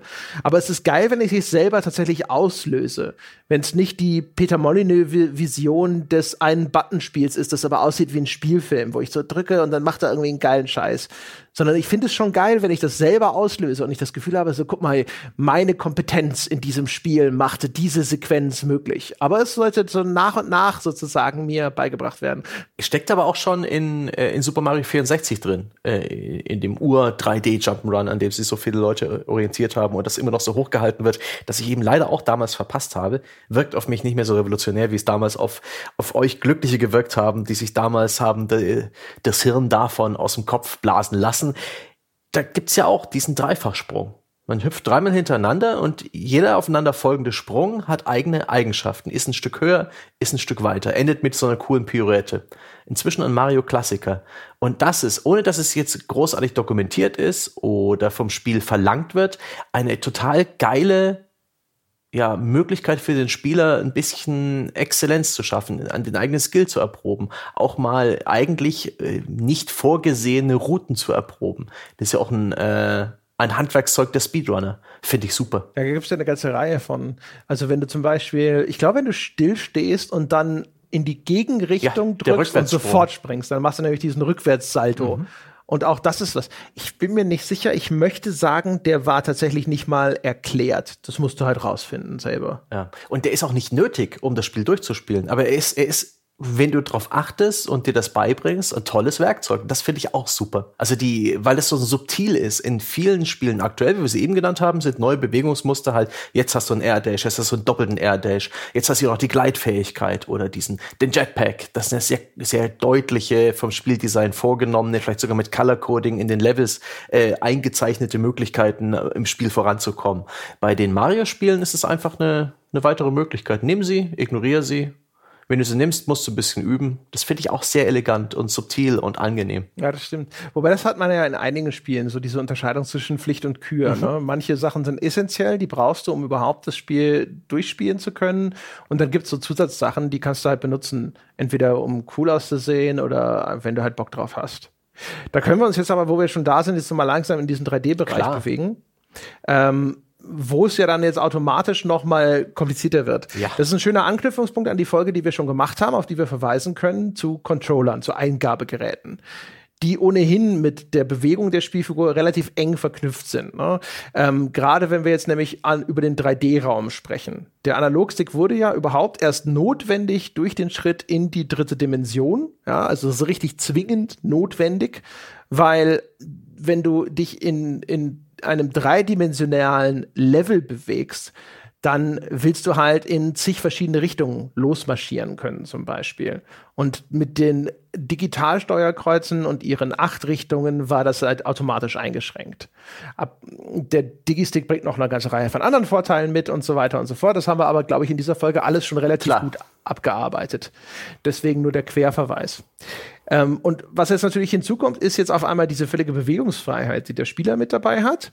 Und was nochmal erschwerend hinzukommt, ist ja auch noch, dass auf einmal die First-Person-Kamera als neue Spielperspektive hinzukommt. Oder auch die 3D-Kamera, die dann teilweise in der Beherrschung sogar noch schwieriger ist. Ne? Die Kamera, die eigentlich hinter mhm. der Spielfigur positioniert ist, die dann aber immer einen idealen Blick auf das Spielfeld bitteschön gewähren soll. Und gerade frühe 3D-Spiele kämpfen genau damit ja ganz erheblich, dass die Kamera hinter einem Baum und du siehst nichts mehr oder die Kamera äh, stößt an Wände an und du kannst sie nicht so positionieren, wie du willst. Also frühe 3D-Spiele erlauben dir noch gar nicht eine freie Steuerung der Kamera und du bist auf Gedeih und Verderb dem ausgeliefert, was die Entwickler sich da halt als automatische Kamerasteuerung haben einfallen ja. lassen und und und. Rückblickend betrachtet ist es lustig, wie die Spiele laufen lernten. Also wie wir langsam mehr und mehr Bewegungsfreiheit in den Spielen auch in 3D-Spielen erlaubt haben. Also Mauslook beispielsweise, dass wir uns in Ego-Shootern mit der Maus umschauen, ist auch nicht Standard gewesen. Man hat sie in den ersten Doom-Spielen, hat der Spieler auf den Horizont geguckt. Punkt. Der konnte nicht auf seine Füße schauen oder an die Decke, das war nicht vorgesehen. Das ging auch so. Ähm, oder die Art und Weise, wie ein Resident Evil-Charakter sich bewegt hat, und zwar wie ein Panzer. Ähm, der hat sich auf der Stelle gedreht, konnte vorwärts und rückwärts laufen. Und es gab noch eine Tastenkombination, um sich schnell umzudrehen. Das war das Handwerkszeug. Das war damals das Maß der Dinge. Äh, aber irgendwann halt nicht mehr. Heute würde jeder wahnsinnig werden, wenn ein modernes Spiel diese Bewegung äh, vorsetzen würde. Das finde ich total lustig, wie, wie wir uns da so über Jahrzehnte zu so quasi Standards hingearbeitet haben. Ich weiß noch sehr gut, wie damals Devil May Cry, das erste für die PlayStation 2, so ein bisschen das hat ja auch noch so statische Kameras wie das erste Resident Evil. Das heißt, man geht in einen Raum, man, die Kamera schaltet um und zeigt deinen Charakter aus irgendeiner Perspektive in diesem Raum. Und sobald du in diesem Raum irgendwo aus dem Bild rausgehst, wird auf die nächste Kamera umgeschaltet. Und da weiß ich noch, dass jedes Spielemagazin ausführlich und in jeder Preview und auch im Test erklärt hat, dass das Spiel ganz ungewöhnlich ist, dass man den Controller in die Richtung drückt, einfach in die Richtung, äh, in die der, die Spielfigur laufen soll, der Dante, egal in welche Richtung er gerade guckt. Du drückst hier nach rechts den Stick und der läuft nach rechts. Und wenn er jetzt in den nächsten Bildschirm läuft, ja, und aus diesem Bildschirm beispielsweise von oben rauskommt, dann kannst du immer noch den Controller nach rechts drücken, er wird aber in die richtige Richtung laufen. Er wird nicht plötzlich nach rechts abbiegen. Und das war so revolutionär und so ungewohnt und so neu, dass es wieder und wieder erklärt werden musste. Und ich damals auch noch als naiver ähm, Konsument von Spielezeitschriften habe mir jedes Mal gedacht, oh, aha, das ist ja interessant. Mensch, ich kann es ja kaum erwarten, das zu spielen. das finde ich super. Und heute ist das halt absolut selbstverständlich. Aber das war damals auch umgekehrt in manchen Spielen endlos frustrierend. Bin mir nicht sicher, vielleicht was entweder was war Resident Evil oder dieses Bioforge oder beide, wo du manchmal dieses Ding hattest, die Kameraperspektive wechselt und dann läuft er automatisch in den Raum zurück, aus dem du gekommen bist, weil jetzt dein, dein rechts war das neue links. Und du so, hä? Nein! ja. Und dann, dann lädt es ja auch gerne noch mal und dann denkst du so, oh nein, diese zehn Sekunden kriege ich nie wieder. Ja, das könnte das unsägliche Bioforge gewesen sein. Da habe ich auch oft die Demo gespielt, bin nie richtig damit warm geworden. Witzig, auch damals, frühe 3D-Spiele haben es auch zum Teil übertrieben. Man denke an Descent und die Fülle an ähnlichen äh, Six Degrees of Freedom Shootern, wo man eben in praktisch in der Schwerelosigkeit ein kleines Raumschiff hatte und sehr komplexe 3D-Maps, in denen man sich mit diesem Raumschiff bewegen konnte. Ähm, und das war sowohl von der Steuerung als auch vom, von der Intuition und dem Spielkomfort eigentlich zu viel des Guten. Sowas gibt's heute nicht mehr. Oder selten und nur noch in der Nische. Und das aus gutem Grund. Ja, Descent hatte halt noch das Problem, dass einfach Computergrafik noch nicht so weit war. Ne? Und dadurch oh. sah auch irgendwie jede Ecke gleich Ach, aus. Nee, ich finde, das hat nichts mit der Grafik zu tun gehabt. Ich fand die Maps schon gut lesbar und die Orientierung da fiel mir nicht so schrecklich. Also, die Orientierung, es, ist, es war einfach nur das das einfach alles ist so eine un unintuitive Art, sich zu bewegen. Bei dem Flugzeugspiel. Descent ständig. In meiner Erinnerung bei Descent war das ständig so ein Oh nein, ein Kampf. Und dann, nachdem der Kampf vorbei ist, oh fuck, bin ich aus der Richtung gekommen? Bin ich aus der Richtung Nein. gekommen? Es war ein gutes Gefühl, zumindest bei Descent, so in gewissermaßen dann irgendwann Meisterschaft zu erlangen und den Level zu kapieren. Das ging schon. Aber es ist halt immer noch nicht, das ist komisch. Ich finde, Bewegung in 3D-Spielen braucht so oben und unten. Das ist einfach verdammt wichtig. Oder zumindest Himmel und Erde und den Platz dazwischen. Ähm, so als. Aber fandest du dann auch sowas wie Wing Commander und TIE Fighter schwierig? Nicht ganz so sehr, weil es da, weil es da keine Wände gab, gegen die man fliegen konnte. Da gab es praktisch diese Wolke, in der du schwebst und rings um dich sind Punkte. Ja, und das ist dann das schneller so, abstrahierbar, finde ich. Dann sind dann nur noch Gegner da, entweder vor dir oder hinter dir. Und also in dieser rings um dich und die haben verschiedene Abstände, die dann bei diesen ganzen äh, Weltraumspielen halt mit so kleinen Einblendungen, wie viele Meter sie entfernt sind, ähm, charakterisiert werden. Und dann ist dann nur noch der nächste Gegner interessant. Das macht's eigentlich, simplifiziert's das. Die Tatsache, dass Descent halt Levels hatte, ho. Ich fand, also wie gesagt, in meiner Erinnerung war die Steuerung von Descent an sich gar nicht mal so das Ding, sondern halt ständig nur dieses und die Karte war ja auch einfach entsetzlich, diese 3D-Karte. Äh, fuck, äh, ich, ich weiß gar nicht, wie rum habe ich die Karte jetzt? Aber ist auch wurscht. Was, wir sollten was ich zu sagen wollte, und Actionspielen gehen, zu den Klassikern. ja, genau. Und was aber, was halt wichtig ist und die Überleitung sozusagen wäre, ist, was jetzt halt noch hinzukommt, ist, du hast nicht, du hast auf einmal eine zweite Bewegungsebene. Du steuerst nicht nur die Bewegung vor und zurück, links und rechts, sondern du bewegst unabhängig davon auch noch die Blickrichtung. Und da, also genau das, was wir vorher schon gesagt haben zur Bewegung von 2D-Charakteren. Das wird wirksam erstens für das Laufen, also auch heutige 3D-Shooter, Ego-Perspektiven, sonstige Spiele, die versuchen ja sozusagen häufig noch eine gewisse Körperträgheit zu simulieren. Ne? Das ist also ein Körper, der sich hier in Bewegung setzt. Das heißt, auch da ist ein gewisses Anlauf nehmen, bevor irgendeine Höchstgeschwindigkeit erreicht wird. Aber du hast gleichzeitig jetzt auch noch diese Kopfbewegung, die du mit der Maus steuerst oder eben mit dem, äh, mit dem zweiten Analogstick. Und die hat ganz eigene Anforderungen auch zum Beispiel. Also wir, äh, wir wissen alle, wenn auf dem PC wieder der, nächste Konsolenshooter erscheint, der meint, er könnte seinen Analogstick sozusagen eins zu eins übertragen, indem er diese Mausbeschleunigung aktiviert, dann wird sofort im Strahl gekostet. Also zumindest in meinem Falle. Wenn ich das Gefühl habe, meine Maus wird nicht direkt übertragen, sondern es hat dieses Maus Smoothing, diese Maus Acceleration, dieses, oh, äh, es wird erst langsam schneller, sofortiger Hass. ja, absolut. Da gibt's, da gibt's schon viele, viele Feinheiten. Interessant finde ich ja, dass äh, bei der Bewegung in, in Ego-Shootern eine, eine, äh, ein neues Element reinkommt, nämlich das Strafen. Das ähm, haben wir früher nicht gemacht in den 2D-Spielen. Äh, obwohl, Top-Down. Hm, hm, hm, du hast Top bei Cannon Fodder haben wir es auch betrieben, bei ähm, ja, du hast völlig recht. Aber Sowas wie Probotector, die Top-Down-Level in Probotector Alien Rebels, da bist du auch im oh, Kreis. Um Top-Down-Level, okay. Aber ja, ja das. Mode oh, 7 und fuck. so. Aber ich habe das sowas habe ich sehr, sehr selten gespielt. Aber das Strafen, weil in diesen äh, Und da konntest du da schon strafen? Konntest du da die Schussrichtung beibehalten? Und, und äh, mhm. oder war nicht da auch die Schussrichtung gleichzeitig deine Bewegungsrichtung? Ja, die war tatsächlich deine mm. Bewegungsrichtung, aber du bist ja dann auch trotzdem, ich denke bei Strafen automatisch immer an so Circle Strafing, du bist halt so im Kreis und das Ding rotiert genau. sozusagen. Aber dann ja. immer, immer noch gleichzeitig in die Richtung schießen. Also das Ziel im Blick behalten, während man im Kreis drum rumläuft, ist eine coole Spielerfahrung. Ähm, und die bieten mir halt so von meinem Spielgefühl zunächst die Ego-Shooter. Und das ist cool. Das macht Spaß. Geschossen ausweichen, trotzdem feuern. Voll gut. Gab es vorher in der Form für mich nicht so wirklich. Für den ulkig an den Ego-Shootern ist, dass offensichtlich dort, das ist so mein Eindruck, die Bewegung der Spielfigur mit den höchsten Stellenwert erhält. In der Diskussion darum, wie gut ein Ego-Shooter ist, da wird tatsächlich von Movement gesprochen. Und vielleicht täusche ich mich, aber ich habe nicht den Eindruck, dass dieser Begriff im Kontext mit fast allen anderen Spielen überhaupt je auftaucht. Hatten wir anfangs äh, kurz drüber gesprochen. Ich habe nicht das Gefühl, dass man in äh, Third-Person-Spielen oder so großartig sagt, ja, das Movement ist nicht so gut. Im Ego-Shooter hingegen habe ich das Gefühl, ist das Movement tatsächlich etwas, was so als ein Kernkriterium diskutiert wird. Geht das auch so oder bin ich total daneben? Wird schon, absolut. Weiß, bis heute ist ja Call of Duty der Movement-Standard, obwohl das eher ja doch, mit Steuerungsbelegung zu tun hat.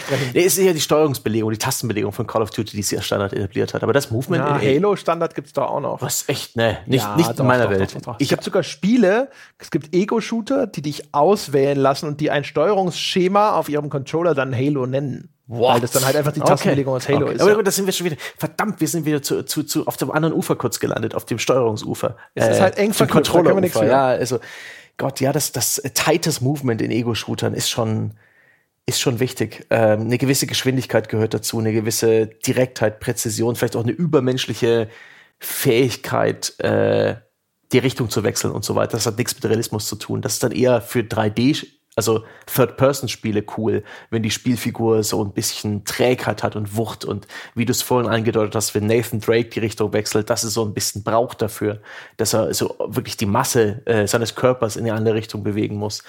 Und da haben die auch Ego-Shooter sich ein Stück weit entwickelt. Äh, Quake damals, auch Unreal Tournament, die alten waren extrem schnell und äh, heute, ich erinnere mich sehr, dass Killzone, die Killzone-Reihe bis, bis äh, eigentlich in jedem Spiel ähm, eher auf Trägheit als ja, fast Stilmittel ähm, Wert gelegt hat. Und das auch mindestens einmal schön auf die Fresse gefallen. Ja, also da, da spalten sich die Geister dran. Also da hast du die Leute, die kommen überhaupt nicht damit klar. Ich gehöre ein Stück weit zu denen, ich kann in Killzone spielen, finde es aber immer wieder ein Stück weit seltsam, dass sie diese Designentscheidung getroffen haben. Aber sie sagen, da sagen doch die Entwickler ganz klar, wir wollen halt diese Wucht ähm, äh, transportieren, die, die der Kampf da hat. Das sind schwer gepanzerte Soldaten, die du da spielst. Die haben sehr große, schwere Waffen in der Hand. Es dauert eine gewisse Zeit, bis man die Waffe hochgehoben hat. Es dauert eine gewisse Zeit, sich damit zu drehen. Du kannst nicht sofort von einem Bewegungsmuster ins nächste übergehen, wie bei einem Quake. Und das fühlt sich an wie durch nassen Morast warten, ja, durch, durch knöchelhohen Schlick bis knietief. Abgefahren. Ja, ich würde erstmal unterscheiden. Also ich glaube, ich würde behaupten, es gibt eigentlich zwei Schulen. Die eine ist eben nämlich die klassische, hatten wir neulich bei Rage 2. Du bist eigentlich eine schwebende Kamera. Da wird keine große Physis simuliert. Vielleicht durch das Schwanken eines Waffenarmes oder sowas. Aber die Kamera ist einigermaßen statisch und du schwebst eher durch diese Level. Ähm, und das ist super flüssig und angenehm. Und das haben wir bei Rage 2 in der Folge auch schon ausreichend besprochen und gelobt. Ähm, und dann gibt's halt die, die sagen, ich will aber eine gewisse Physis mitsimulieren. Und das gibt's halt auch wieder in graduellen Unterschieden. Killzone ist vielleicht schon auf der extremeren Seite. Ich würde vermuten, aber ich habe keine persönlichen Einblicke, dass diese ganzen Militärsimulationen, also so ein Arma, ich nehme mal an, dass das, das, dass es da auch auf sowas Wert legt, aber das weiß ich nicht. Und ähm, bei Killzone war es zum Beispiel so, die Killzone 2 Demo habe ich gespielt, ich glaube auf der E3. Und das war so ein Raum voller Leute, wir haben es alle gespielt und wir fanden das alle beschissen. sind alle dann zu dem Entwickler und so, hier, ist, was ist denn los? Also, das steuert sich ja wie sonst was. Und der so, ja, der hat dann halt auch erklärt, genau was du eben gesagt hast. So, ja, aber hast halt eine schwere Waffe in der Hand und sonst irgendwas. Ich so, es steuert sich beschissen. Das, das, das ist das, was ich hier in der Hand habe. Scheiße. Und sie haben das ja später gepatcht, bei Killzone 2 zumindest. Weil sie es da einfach offensichtlich für viele Leute, mich eingeschlossen, übertrieben haben. Ähm, in anderen Spielen hast du das dann eher so in Ausnahmefällen, wenn du so eine Megawumme aufnimmst, ne, so die Gatling Gun, so quasi vom Hubschrauber abgeschraubt und deine Spielfigur nimmt sie jetzt einfach mal mit, dann wirst du auf einmal sehr, sehr träge. In Battlefield, ich glaube One, da gab es diesen krass gepanzerten Anzug. Und dann hattest du aber ein eingeschränktes Sichtfeld und da auch eine eingeschränkte Mobilität sozusagen. Battlefield ist ohnehin ein schönes Beispiel, wo da ist die Bewegung mit den Spielen realistischer geworden. In den Battlefield 1942, in den ersten Spielen damals für PC, war das eher noch so schwebende Kamera und äh, sehr direkte Bewegung der Spielfigur. Sehr problemlos. Und äh, Battlefield hat immer mehr naja, Production Values bekommen, also immer bessere Animationen. Und hattest du irgendwann dann auch diese, der Spieler interagiert mit der Umgebung Sachen. Das heißt, du gehst an eine Wand ran und er hebt die Waffe, so dass der Lauf nicht unmöglich ähm, in Richtung der Wand ragt sondern nimmt die Waffe dann so zur Seite und solche Sachen. Ja, oder reinklippt, wie es früher eigentlich auch gerne. Oder das auch, ja. Oder ähm, er greift mit den Händen über den Zaun und, und hebt sich dann so drüber, anstatt dass du da einfach drüber springst über den Zaun. So, es gibt eine kleine Animation, die dir aber immer wieder die Kontrolle nimmt, die, die dich immer wieder ein Stück wehrlos machen lässt und, und mehr und mehr dieser Animation oder auch ein bisschen Bremsen hat dieses Spiel angenommen, so dass ich glaube mit mit Battlefield 5 ist es jetzt vielleicht ein Tick direkter wieder geworden, aber ich hatte den Eindruck, das war dann irgendwann für mich ganz schön ärgerlich und mühsam, wie oft ich bei Battlefield gerade nicht 100% die volle Kontrolle über meine Bewegung habe, weil eben irgendeine dieser vorgefertigten Animationen ausgeführt werden muss. Also auch wenn ich einen, einen Gegner wiederbelebe, wenn ich irgendein Gadget benutze, dann fängt eben irgendeine Animation an und die muss eben auch beendet werden. Weswegen auch gerade in 3D-Spielen das Thema Animation Canceling ein echt wichtiges ist. Wie das vorhin bei Bloodborne hattest, dass du aus der einen Animation sofort in eine Rolle gehen kannst, in, in, eine beliebige Richtung. Ob das jetzt in der Animation Sinn ergibt oder nicht. Das finde ich ist auch ein wichtiges Bestandteil einer direkten, einer knackigen Steuerung oder Bewegung im Spiel. Also zumindest je nachdem, ne? Ja, also das fühlt sich dann immer mehr danach an. Also Kontrolle ist halt immer das, dein, dein Gefühl von Kontrolle ja. wird auf jeden Fall verstärkt. Genauso wie zum Beispiel bei der Bewegung in der Luft. Ne? Wenn ich mhm. in der Luft noch nachkorrigieren kann, habe ich das Gefühl, ich bin viel stärker in einer Position von Kontrolle und ich bin weniger ausgeliefert, als wenn ich drücke den Absprungtaste und jetzt, bis der wieder landet, kann ich nichts mehr machen. Entweder es geht gut oder nicht. Ähm, aber je nach Spiel kann das eine oder das andere tatsächlich die, die bessere Lösung sein. Was ein interessanter Punkt ist, den du gerade angesprochen hast, so im, im Vorbeigehen, den ich nur noch mal hervorheben möchte, ist die Production Values. Weil wenn eine Spielfigur sich extrem schnell fortbewegen kann, heißt das auch, dass in kürzerer Zeit mehr Polygone ins Bild ploppen. Mhm. Wenn ein Spiel also, wie Battlefield gerne so einen Graphics Leader sein möchte, also auf seinen Screenshots aussehen soll besser als alle anderen, dann kann es sein, dass deine Spielfigur einfach nicht so oder so schnell sein darf. Weil einfach ansonsten ist halt wieder dieses, gehen die Systemanforderungen hoch, weil so viel, so schnell Neues an Texturen, an geometrischen Details und Effekten reingestopft werden muss, wo dann irgendwas nicht mehr hinterherkommt. Hm. Schöner, schöner Punkt. ist ja auch etwas, was Sony gerade irgendwie ähm, bei der ersten Vorstellung der zukünftigen PS5-Spezifikationen äh, an den Haaren herbeigezogen hat. Nicht an den Haaren herbei, äh, als Argument herbeigezogen hat, dass eben jetzt mit den zukünftigen Konsolengenerationen äh, mit einem SSD-Speicher, mit NAND Flash, die Spielwelten sehr viel schneller reingeladen können, was schnellere Bewegungsgeschwindigkeiten erhöht. Der Spider-Man, auch eine tolle Bewegungs, ein tolles Bewegungssystem im aktuellen PS4 Spider-Man-Spiel. Der bewegt sich halt mit einer gewissen maximalen Geschwindigkeit, weil der Level nicht schneller von der Festplatte geladen werden kann. Ist witzig. Ganz genau, ja. Also selbst ist da, und deswegen haben wir gesagt, eine Movement, das äh, ist sehr stark verzahnt mit allen möglichen ja. Aspekten. Leveldesign haben wir schon genannt, aber auch hier zum Beispiel die technische Qualität sozusagen. Mhm. Deswegen ist auch, äh, keine Ahnung, ein Rennspiel zum Beispiel, wenn du dann hinterher mit äh, unfassbarer Geschwindigkeit durch die Landschaft brettern sollst, ist auch da wieder die Frage, wie schnell kann dieses Ding aussehen hinterher? Es gibt ja diese Rennspiele zum Beispiel, wo du so ein bisschen drin sitzt und das Gefühl hast, okay, nominell soll ich hier gerade mit, keine Ahnung, 200 irgendwas über die Straße brettern, aber das Gefühl kommt nicht rüber. Ja. Das scrollt sozusagen hier relativ langsam an mir vorbei. Ich habe nicht das Gefühl, hier mit so einer unfassbaren Geschwindigkeit unterwegs zu sein, weil halt da auch wieder eine Entscheidung getroffen werden musste. Entweder es sieht geil aus oder es ist richtig schnell, aber beides geht nicht. Ja, da war, da war Rage 2 auch so ein Beispiel, wo ich das den Eindruck hatte, egal ob ich jetzt einen Boost drücke oder nicht, ähm, ich bewege mich eigentlich genauso schnell. Es wackelt plus mehr, wenn ich booste. Das war seltsam. ein bisschen schneller war es, glaube ich, schon. Aber Call of Duty ist zum Beispiel ein Beispiel dafür, weil bei Call of Duty haben die Leute ja auch immer da gesessen und gesagt, es sieht ja immer noch scheiße aus, jetzt schmeißt doch die Engine weg und so weiter und so fort, was sicher auch damit zu tun hatte. Aber umgekehrt ist Call of Duty ja immer derjenige der gewesen, der gesagt hat, 60 Frames, 60 Frames, 60 Frames pro Sekunde. Äh, und Battlefield diejenigen, die gesagt haben, oh, 30 Frames tun's auch und dafür sehen wir ziemlich geil aus. Ja, ja. stimmt schon. In äh, Bewegung ein Stück weit hat auch mit Frames pro Sekunde zu tun. Mit 60 Frames wirkt die Bewegung flüssiger, flutschiger, besser. Ja. Da, äh, kann man sich auch drüber streiten. Es gibt Menschen, die, die, die, äh, die, die sehen das anders, aber ich denke mal, da kann man schon sagen, dass 60 Frames zu bevorzugen sind im Zweifel, zumindest bei sehr schnellen Spielen. Vielleicht nicht gerade bei Rundenstrategie, aber bei bei Actionspielen, bei äh, Prügelspielen, bei Ego-Shootern, wo es auf schnelle Reaktionen ankommt. Ich bin da immer, also früher war ich da noch in einem anderen Lager und habe immer gesagt, so, ja, weiß ich nicht, das ist die Frames-Elitarismus und so. Inzwischen würde ich halt immer sagen, es gibt da, also man merkt einen Unterschied. Wenn du ein Spiel spielst, das mit 60 Frames pro Sekunde läuft versus mit 30, du merkst diesen Unterschied. Ob das ein relevanter Unterschied ist, das, da, ich würde nie, ich würde nach wie vor nicht sagen, es ist immer besser mit 60 Frames pro Sekunde, weil wenn das Spiel entsprechend eingestellt ist sozusagen, es kann ja auch zum Beispiel so ein Taktik-Shooter sein, in dem du sowieso relativ langsam und bedächtig vorgehst und so, dann ist es noch mal was anderes.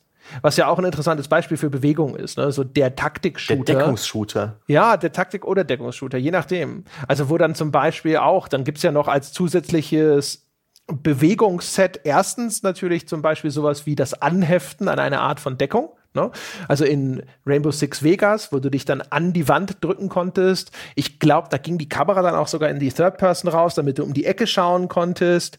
Oder was natürlich auch gerne hinzukommt als zusätzliche Bewegungsoption ist das Schleichen. Und das Schleichen an sich wiederum hat ja dann quasi sogar sein eigenes Genre begründet. Ne? Also auch schon in 2D-Zeiten gab es Stealth-Spiele. Ja. ja, diese frustrierende Verlangsamung der Spielfigur mit, mit dem daran gekoppelten Vorteil, dass man jetzt nicht erkannt wird, ist schon ganz witzig. Ich, auch die Tatsache, wie wir dann, wie Deckungsshooter sich entwickelt haben, dass man aus der Deckung heraus mit dem Steuerkreuz den Punkt an der nächsten Deckung anvisiert oder nur noch eine Taste drücken muss. Und der Charakter verlässt selbstständig die Deckung, sprintet dorthin und rutscht dann äh, an den Punkt, den man vorher anvisiert hat. Sozusagen verdammt indirekte Art der Bewegung, die aber gleichzeitig ein erstaunliches Maß an Kontrolle bietet. Finde ich, finde ich ganz das ist, glaube ich, eine Krücke. Mhm. Ich glaube, man hat gemerkt, dass auch da wieder so eine Sache ist wie Positionierung im dreidimensionalen Raum vielleicht schwierig, also aus der Eindeckung raus und du denkst, du rennst jetzt einfach nur nominell nach rechts rüber. Und dann sind die entweder für dich perspektivisch nicht klar erkennbar doch ein bisschen versetzt oder du drückst den Analogstick doch ein bisschen nach schräg links und nicht äh, schräg links oben und nicht direkt nach links und auf einmal rennst du gegen die Wand, anstatt dass du hinter der nächsten Deckung ankommst. Und deswegen hat man sich gesagt, so komm, ähm, lass den das ausrichten auf die nächste Deckung, eine Taste drücken und die Spielfigur erledigt den Rest automatisch. Ja. Damit diese Sachen, also auch zum Beispiel der Deckungsshooter, bei dem du dich an eine Deckung anheftest, hat ja häufig auch noch dann ein Erkennungsproblem gehabt in seinen frühen Jahren oh, ja. zumindest. Ne? Du ist denkst, ich kann da jetzt in Deckung gehen, du drückst die Taste, nichts passiert. Ja, es ist vielleicht auch sogar ein, Gewohnheits ein Gewohnheitsproblem, weil so viele verschiedene Sorten Deckungsshooter existieren. Es gibt die Sorte, wo man einfach an der Deckung rangeht und du gehst automatisch dahinter, hinter so einem hüfthohen Objekt, einem Auto, einer kleinen Mauer in Deckung. Du gehst einfach noch hin, die Spielfigur hockt sich dahin und ist in, auch in diesem Zustand, in diesem Gameplay, ähm, an diesem unsichtbaren Schutzschild, wo einfach Gegner dich dramatisch weniger treffen, als ob du da ähm, einen Meter weiter hinten auch in der Hocke bist. Das ist einfach, ja, genau. sobald du ja in dieser Deckung angeheftet bist, ändern sich ganz viele unsichtbare Werte für deine Spielfigur und du überlebst besser. Und es gibt halt die Spiele, wo, wo das automatisch passiert und es gibt Spiele, wo es nicht automatisch passiert. Und es gibt Spiele, wo man, wenn man jetzt einen, einen großen, wenn die Mauer eine Ecke hat, also um 90 Grad Winkel und man äh, geht einfach nach rechts mit dem, man drückt den Stick nach rechts oder die Taste und der Charakter bleibt an der Deckung haften und geht mit um die Ecke. Und es gibt Spiele, wo man da erst irgendwie ein Icon sehen muss und eine gewisse Taste drücken muss, um diese Ecke auch zu bestätigen. Ansonsten würde man die Deckung verlassen. Es ist von Spiel zu Spiel unterschiedlich einfach, die Deckung zu verlassen. Ja? Manchmal will man eigentlich gar nicht in Deckung gehen und klebt aber plötzlich daran fest. Das hat so viele Fallstricke und es gibt so viele verschiedene, in, in kleinsten Details verschiedene Lösungen dafür, dass es immer noch für in diesem Genre ein bisschen ge, hm, ich brauche meine Zeit, bis ich mich da an, an jeweilige Spiele gewohnt hab, gewöhnt habe. Ob das ein Red Dead Redemption ist oder ähm, äh, Rainbow Six, äh, Quatsch, nicht ein Rainbow Six, ein Ghost Recon oder, ähm, oder ein anderer Genrevertreter. Alle sind sie ein bisschen anders. Genau, Furchtbar. gibt ja auch noch die Variante der magnetischen Deckung, wo du durch einfaches Zurücklaufen dich auch aus der Deckung löst, aber du musst sozusagen ein bisschen gedrückt halten, mhm. bevor deine Figur auf einmal so flip, dann bist du jetzt raus. Furchtbar. Aber eben ein, ein spielmechanisch so populäres, äh, eine spielmechanisch so populäre Formel, dass sie uns wahrscheinlich noch erhalten bleiben wird, die hüfthohe Deckung. Ach, die Hüfthohe ja, der, der Deckungsshooter, ich glaube, da haben wir auch bei den Controllern schon ein bisschen mhm. drüber gesprochen, ist ja auch so eine, eine Erfindung vielleicht eher für die Konsole, wo dieses ex extrem präzise Anvisieren innerhalb kürzester Zeit, wie es mit der Maus möglich ist, eben schwieriger ist. Und hinter einer Deckung zu verharren ja. und dann einfach quasi in Ruhe schon mal ausrichten, aus der Deckung raus, schießen und so, da sind die Anforderungen an diese Präzision und auch das schnelle Aufschalten sind dann halt einfach geringer. Deswegen gibt es ja auch sowas wie diese Lock-on-Mechaniken auf Konsolen viel Klar. häufiger. Dann GTA, wo du einfach eine Taste quasi drückst und dann zielst du schon auf den Gegner und musst vielleicht noch ein bisschen nachjustieren. Ja. Red Dead Redemption genauso. Deckungsschutz sind schon, das sind Krücken für ja, 3D-Action-Spiele, um das alles alles beherrschbarer zu machen. Deswegen ist es vielleicht auch so erfrischend gewesen, wenn Spiele wie in Doom um die Ecke gekommen sind damals. 2016, 15? Wann war das? 16 das einfach oldschool äh, relativ große Bewegungsfreiheit, eine hohe Geschwindigkeit geboten hat, viele Gegner aus allen Richtungen, komplexe 3D-Levels, wo die Bewegung ähm, mal wieder von dir erwartet wurde, dass du dann Skill entwickeln musstest, wo die äh, auch wirklich ähm, sitzen musste, wo du nicht einfach praktisch aus weiter Entfernung alle Gegner erschießen musstest, sondern äh, Spielmechaniken haben dich wirklich dazu gezwungen, äh, den Feindkontakt aus nächster Nähe zu suchen und sehr agil äh, in, in diesen Tanz zu tanzen. Eine fantastische Spielerfahrung und ein tolles Movement. Ich würde jetzt, wo wir gerade mal dabei sind, ein paar äh, Best Practices nennen, wo mir Bewegung und Spielen am meisten Spaß gemacht hat, weil wir auch gerade in 3D-Spielen sind. Ja, Vielleicht stimmst du mir zu oder nicht. Titanfall 1 und 2 weil die Bewegung da extrem schnell ist und weil du sehr, sehr wenig, sehr, sehr selten innehalten musst. Du kannst dein, deine, deine wie sagt man da, Trägheit, deine Geschwindigkeit immer aufrechterhalten. Du kannst Wallrunnen, du kannst mit dem Grappling Hook dich irgendwo ranziehen, du kannst äh, am Boden entlang schlittern, ohne groß Geschwindigkeit einzubüßen. Du kannst über Objekte drüber springen, ohne groß langsamer zu werden. Tempo, Tempo, Tempo. Das fühlt sich richtig gut an. Und weitergeführt dann auch in Apex Legends, was diese ein ähnliches Movement hat, bloß ein bisschen reduziert. Da gibt's keine Wallruns in dem Sinne mehr, aber da fühlt sich sehr gut an, bergab zu schlittern, weil da hört man einfach nicht mehr auf zu schlittern, bis man am Ende des Hangs angelangt ist. Fühlt sich auch absolut fantastisch an. Weil ja, genau. Die haben halt Genau, das sind, das sind eher die, die Schule, wo halt mhm. eben diese Körpersimulation keine große Rolle spielt. Ich weiß nicht, ob es daran liegt, dass ich eine Zeit lang das Gefühl hatte, dass das der totale Standard war und ich fast nur Shooter gespielt habe, die dann gearbeitet haben, auch mit sowas wie einem Headbob, ne? das Schwanken der Kamera, mhm. das so ein bisschen äh, für dich darstellen soll hier äh, rennt jemand und da bewegt sich sozusagen der Kopf, während du rennst. Und auf einmal war alles wieder so glatt und so gleichmäßig und irgendwie ich weiß nicht, ob das nur so, dass es sich wieder frisch angefühlt hat jetzt zuletzt mit Rage und auch mit mhm. Apex Legends oder ob ich es generell bevorzuge. Aber äh, das aktuelle Bauchgefühl sagt, das ist mir lieber. Damit bin ich natürlich auch groß geworden, ne? mit mhm. Quake 3 und ähnlichem, wo du das Gefühl hast, so, ja, das ist nicht realistisch und du fliegst im Grunde genommen mit einer Kamera durch die Gegend, aber das ist so, so butterweich und irgendwie diese, die Lesbarkeit des Levels, es fühlt sich alles so angenehm an. Mhm. Aus, also aus irgendeinem Grund hatte ich jetzt neulich bei Rage 2 wieder das Gefühl so, ja, komm, so soll es sein. Der Headbob ist ja auch Bullshit. Ich meine, der ist realistisch im, im gewissen Sinne, dass unser Kopf sich auch hoch und runter bewegt bei jedem Schritt. Ganz wenig. Aber wir, wir merken den ja selber nicht. Wenn du mal irgendwo spazieren gehst, du, wenn, man, wenn du darauf achtest, merkst du vielleicht, dass du einen leichten Headbob hast. Aber den filtert dein Hirn raus. Und deswegen empfinde ich auch diese, die auf Schienensteuerung äh, von sowohl den Oldschool-Shootern als auch jetzt sowas wie Rage 2 oder Titanfall oder Apex Legends als absolut okay. Der Headbob ist einfach, der gehört, der gehört äh, hinter die Scheune geführt, ja? ich weiß nicht. Es gab mal eine Zeit, da hätte ich wahrscheinlich auch wieder das Gegenteil behauptet, zum Beispiel bei Call of Duty Black Ops da fand ich viele von diesen sehr physischen Sachen fand ich irgendwie perfekt.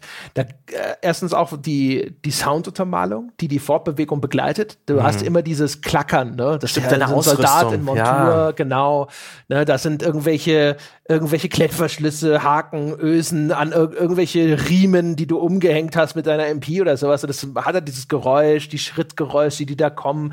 Du hattest auch diesen Hechtsprung mhm. in Black Ops. Du bist aus vollem Lauf irgendwo, hast du so die Taste gedrückt und dann hechtest du sozusagen in Deckung oder springst in so einen Raum rein und versuchst dich dann in der Luft schon zu drehen, um Leute abzuknallen.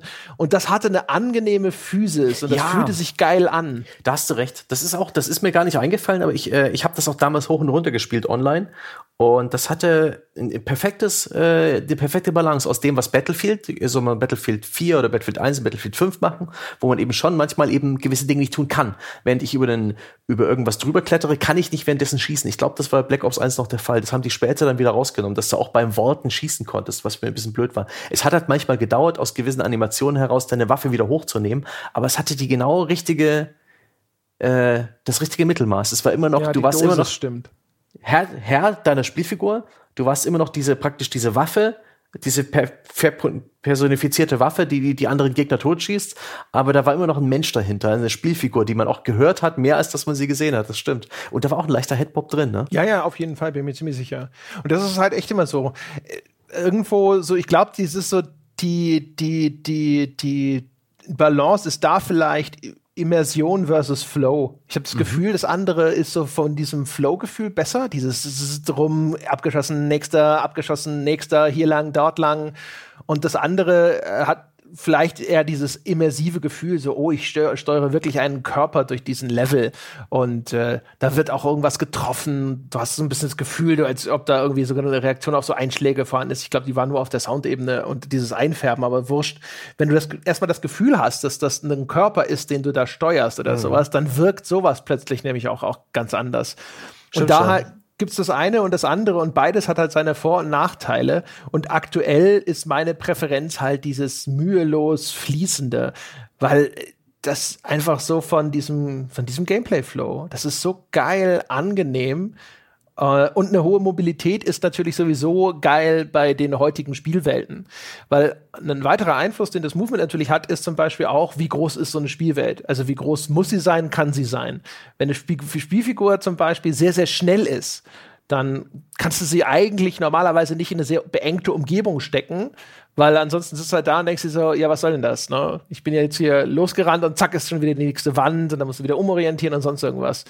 Und da wir ja heutzutage eher zu großen Spielwelten tendieren im Open-World-Zeitalter, sind Spielfiguren, die nicht eine hohe Mo Mobilität besitzen, gefühlt eher etwas, was äh, unpassend ist. Wo du dann, dann auch, du musst ja häufig dann von A nach B. Ja, die Spiele stellen dir dann häufig noch irgendwelche Formen von Vehikeln zur Verfügung, Schnellreise und so, aber es sind ja größere Distanzen trotz allem. Und dann ist, hast du nämlich auch gerne diesen Effekt von, okay, der Kampf ist rum und jetzt muss ich wenigstens zum Auto zurücklaufen. Und selbst das kann echt nervtötend sein. Also ne, für die kurze Zeit, die es ja. dauert, so absurd es klingt. Und wenn du eine Spielfigur hast, die auf einmal so richtig mobil ist und zack, zack, zack, zack, zack und sowas, dann wird es auf einmal viel angenehmer. Das ist ja auch ein schönes Balanceelement in, in Mehrspieler-Shootern, gerade sowas wie Overwatch oder Team Fortress, wo du eben den Tank-Charakter hast mit der starken Waffe, der aber verdammt behäbig durch den Level unterwegs ist, und halt die schnellen Agilen, die aber nicht so furchtbar viel austeilen da ist das echt interessant. Da ist Movement, äh, in diesen Spielen ist Movement auch generell super, super, super spannend, weil die Leute, äh, verschiedene Charaktere haben da verschiedene Movement-Skills. Ich zum Beispiel spiele bei Overwatch immer den Junkrat, der ist mittelschnell, kann aber so äh, Explosivladungen verteilen, die auch zünden und damit kann er einen Move ausführen, der, der war schon aus Quake und Co. populär, so eine Art Rocket Jump, sich mit äh, den eigenen Explosionen äh, explosiv geschossen durch die Gegend teleportieren. Mua, fühlt sich immer geil an. Das ist wirklich der Rocket Jump oder irgendein Explosionsboost ist einfach nur super. Und in dem Fall von Overwatch nimmt er da auch noch überhaupt gar keinen Schaden. Und das ist einfach nur absolut fucking fantastisch. Deswegen spiele ich eigentlich immer nur Junkrat und weil ich den einmal gelernt habe. ja, aber das äh, bringt mich wieder darauf, dass das Shooter-Genre gefühlt das ist, was sich so mit diesem Thema Movement anscheinend am innigsten zumindest ja. befasst. Es gibt genügend andere. Also ich bin mir sicher, zum Beispiel Assassin's Creed äh, wird extrem viel äh, Hirnschmalz in mhm. Fortbewegung investiert. Aber so rein historisch sieht man es, finde ich, schon alleine da, daran, frühe Power-Ups im Shooter sind auch welche, die dir einen Speedboost geben, mhm. ne? dass du in der Bewegung schneller bist. Der Wert, dass man sich schneller fortbewegen kann, weil man einen Gegner besser ausmanövrieren kann und auch eine, ein schlechteres Ziel abgibt, wenn man sich schneller fortbewegt, ist halt auch dort wahrscheinlich einfach von Anfang an klar gewesen. Und bis hin jetzt auch in die Moderne, wo dann Spiele wie Crisis zum Beispiel in den Fähigkeiten, die dieser Nanosuit mitbringt, dann sowas berücksichtigen. Mhm. Das ist ja eine der Fähigkeiten, ist auch Maximum Speed. Und muss ich nachdenken. Das andere ist das Schild, aber gab es nicht auch so eine komische Sprungfähigkeit oder täusche ich mich da? weiß ich jetzt nicht mehr aus dem Sinn. Aber auf jeden Fall, es spielt halt von Anfang an sozusagen in dem Genre eine große Rolle. Du hast diese Diskussionen schon sogar zu Counter-Strike-Zeiten und sonst irgendwas, ne? Wie ist das Movement? Und dann eben auch so, wenn man möchte, Bewegungsexploits, die eine große Rolle gespielt Super haben, wie gut. der Bunny Hop. Äh, äh, ich hab, wo habe ich es mir aufgeschrieben? Äh, Rocket Jumping, Strafe Running, die Tatsache, dass man halt dass deine Endgeschwindigkeit in eine Richtung begrenzt ist, aber dass du, wenn du schräg läufst, also wenn du gleichzeitig geradeaus läufst und zur Seite, dass dann beide Vektoren maximal sind und an dass eben deine Geschwindigkeit irgendwo in der Mitte ist.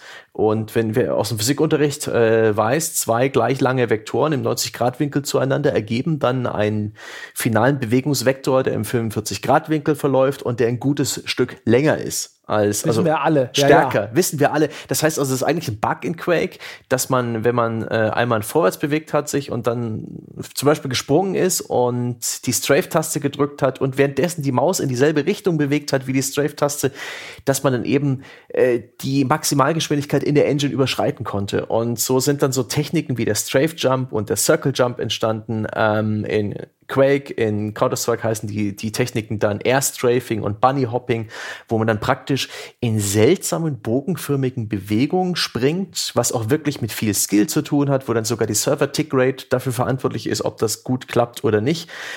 Und diese Techniken gehören dann für professionelle Spieler teilweise sogar wirklich zum absoluten Pflichtrepertoire, weil sie es erlauben, sich chaotisch fortzubewegen, also für Gegner nicht so leicht ähm, vorhersehbar. Also einfach durch eine Tür laufen oder auf der Stelle springen, berechenbar, da wirst du abgeschossen. Wenn du allerdings in diesen komischen Bögen ähm, des Bunny-Hopping oder, oder Airstrafing äh, um die Ecke geschossen kommst, weil du dann auch noch ein bisschen mehr Airtime hast und eine bisschen höhere Geschwindigkeit, schaffst du es da vielleicht auch noch bei Counter-Strike, ich habe mich da jetzt mal eingelesen, auch extrem wichtig, einen Tick vor den klassischen Zeiten an den wichtigen Engpunkten in der Map zu sein. Ja, Die Counter-Terrorists brauchen acht Sekunden, die Terrorists brauchen sieben Sekunden bis zu dieser Tür. Aber wenn du Bunny-Hopping beherrschst, dann schaffst du es vielleicht noch, sie rechtzeitig abzupassen, wo sie dich noch gar nicht erwarten. Fantastisch. Ich habe das nie, ich habe das nie beherrscht. Ähm, auch das Skaten, ähm, äh, eine Art und Weise, die äh, seit 2004 existiert und in so einer nischigen kleinen äh, Kultur in Counter-Strike gepflegt wurde, mit speziellen Maps, wo man auf schrägen Ebenen, praktisch auf langgezogenen Dächern entlang gerutscht ist und da auch irgendwie Momentum aufgebaut hat, also eine gewisse Beschleunigung und die dann mit langen Sprüngen aufrechterhalten konnte auf neue Plattformen, so ein beständiges Abrutschen, was physikalisch nicht wirklich einen Sinn ergibt, wo die Leute aber Spaß dran hatten, dieses Experten-Movement. Ich habe es nie beherrscht, ähm, aber ich finde es super faszinierend und äh, ja, die, die Ego-Shooter-Szene hat offensichtlich das Bedürfnis nach mehr Geschwindigkeit, nach mehr Präzision, nach dem kleinsten Hauch einer, eines kompetitiven Vorteils. Und deswegen sind da diese wunderbaren äh, Dinge entstanden. Alles, was ich jemals getan habe, war Rocket Jumping, das ich aber jetzt schon vorhin wunderbar gelobt habe. Super geil. ja, gut, Cycle Strafing haben wir ja auch alle gemacht. Aber ja, ähm, äh, ja das stimmt schon. Gott, jetzt haben wir bestimmt wieder, ich sehe es schon vor mir, dass jetzt gerade wieder sechs Leute anfangen, Counter-Strike zu installieren, die eigentlich von der Nadel weg waren weil du so viel erzählt hast und dann kommen die ganzen Erinnerungen wieder hoch und dann, ich kann ja nicht mal wieder. Das ja, haben wir regelmäßig. Jeder, der sich hier fragt, oh, Moment, bei, bei Counter-Strike Airstrafing, ob ich es noch kann, ja, ja, findet's genau. raus. Wie, wie war, ah, ja, das, das hatte ich alles mal, aber habe ich es noch drin in mir? Ja, wie läuft's eigentlich auf so einem Public-Server? Wir werden es erleben. Ja, das ist aber, das, das ist echt faszinierend. Irgendwie, so nominell, ja, man steuert diese bewegliche Kamera und so, aber es muss vielleicht an dieser kompetitiven Szene liegen, dass das dort so, so, so, so prominent das zum Ausbruch gekommen ist. Das hat nichts mehr mit Immersion zu tun, nichts mehr mit Logik. Das, das sieht auch total bescheuert aus aus der Ego-Perspektive, weil du immer wieder zur Seite guckst und auf eine ganz komische ja, Art und Weise. Aus der Betrachterperspektive ja häufig noch bescheuerter, weil ja. dann auf einmal die ganzen physischen Ungereinheiten noch viel sichtbarer werden. Ja, aber, aber du siehst ja auch zum Beispiel, wenn Shooter neue Features hinzufügen, klar, hier und da ist noch mal hier neue Waffe XY oder sowas. Aber da hat man ja auch das Gefühl, da ist die Innovation anscheinend auch viel, viel schwieriger. Und wenn sie neue Features hinzufügen, dann sind es sehr häufig auch gerne mal Bewegungsfeatures. Zumindest die, die dann irgendwie explizit hervorgehoben werden. Titanfall hast du schon genannt. Hier, wir können, es gibt das Wallrunning. Es gibt den Grappling Hook, ein beliebtes Fortbewegungs-Gadget außerdem noch.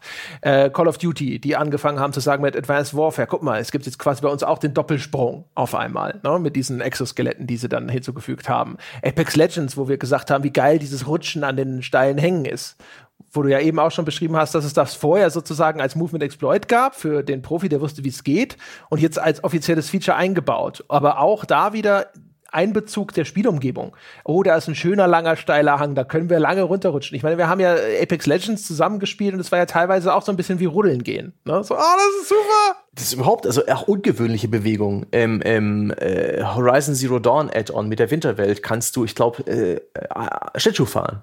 In äh, einigen wenigen Spielen, also in, in Battlefield fünf in der Kampagne gibt's Skifahrmomente. Das geht zwar auch nur bergab, aber du kannst Skifahren. Und es fühlt sich geil an. Das geht zwar nur in der Kampagne, aber das ist irgendwie, das ist ungewohnt, das ist schnell. Ich muss nichts dafür tun. Ich bekomme diesen Boost einfach nur, was bergab geht. Okay, fuck it, dann will ich halt da runter.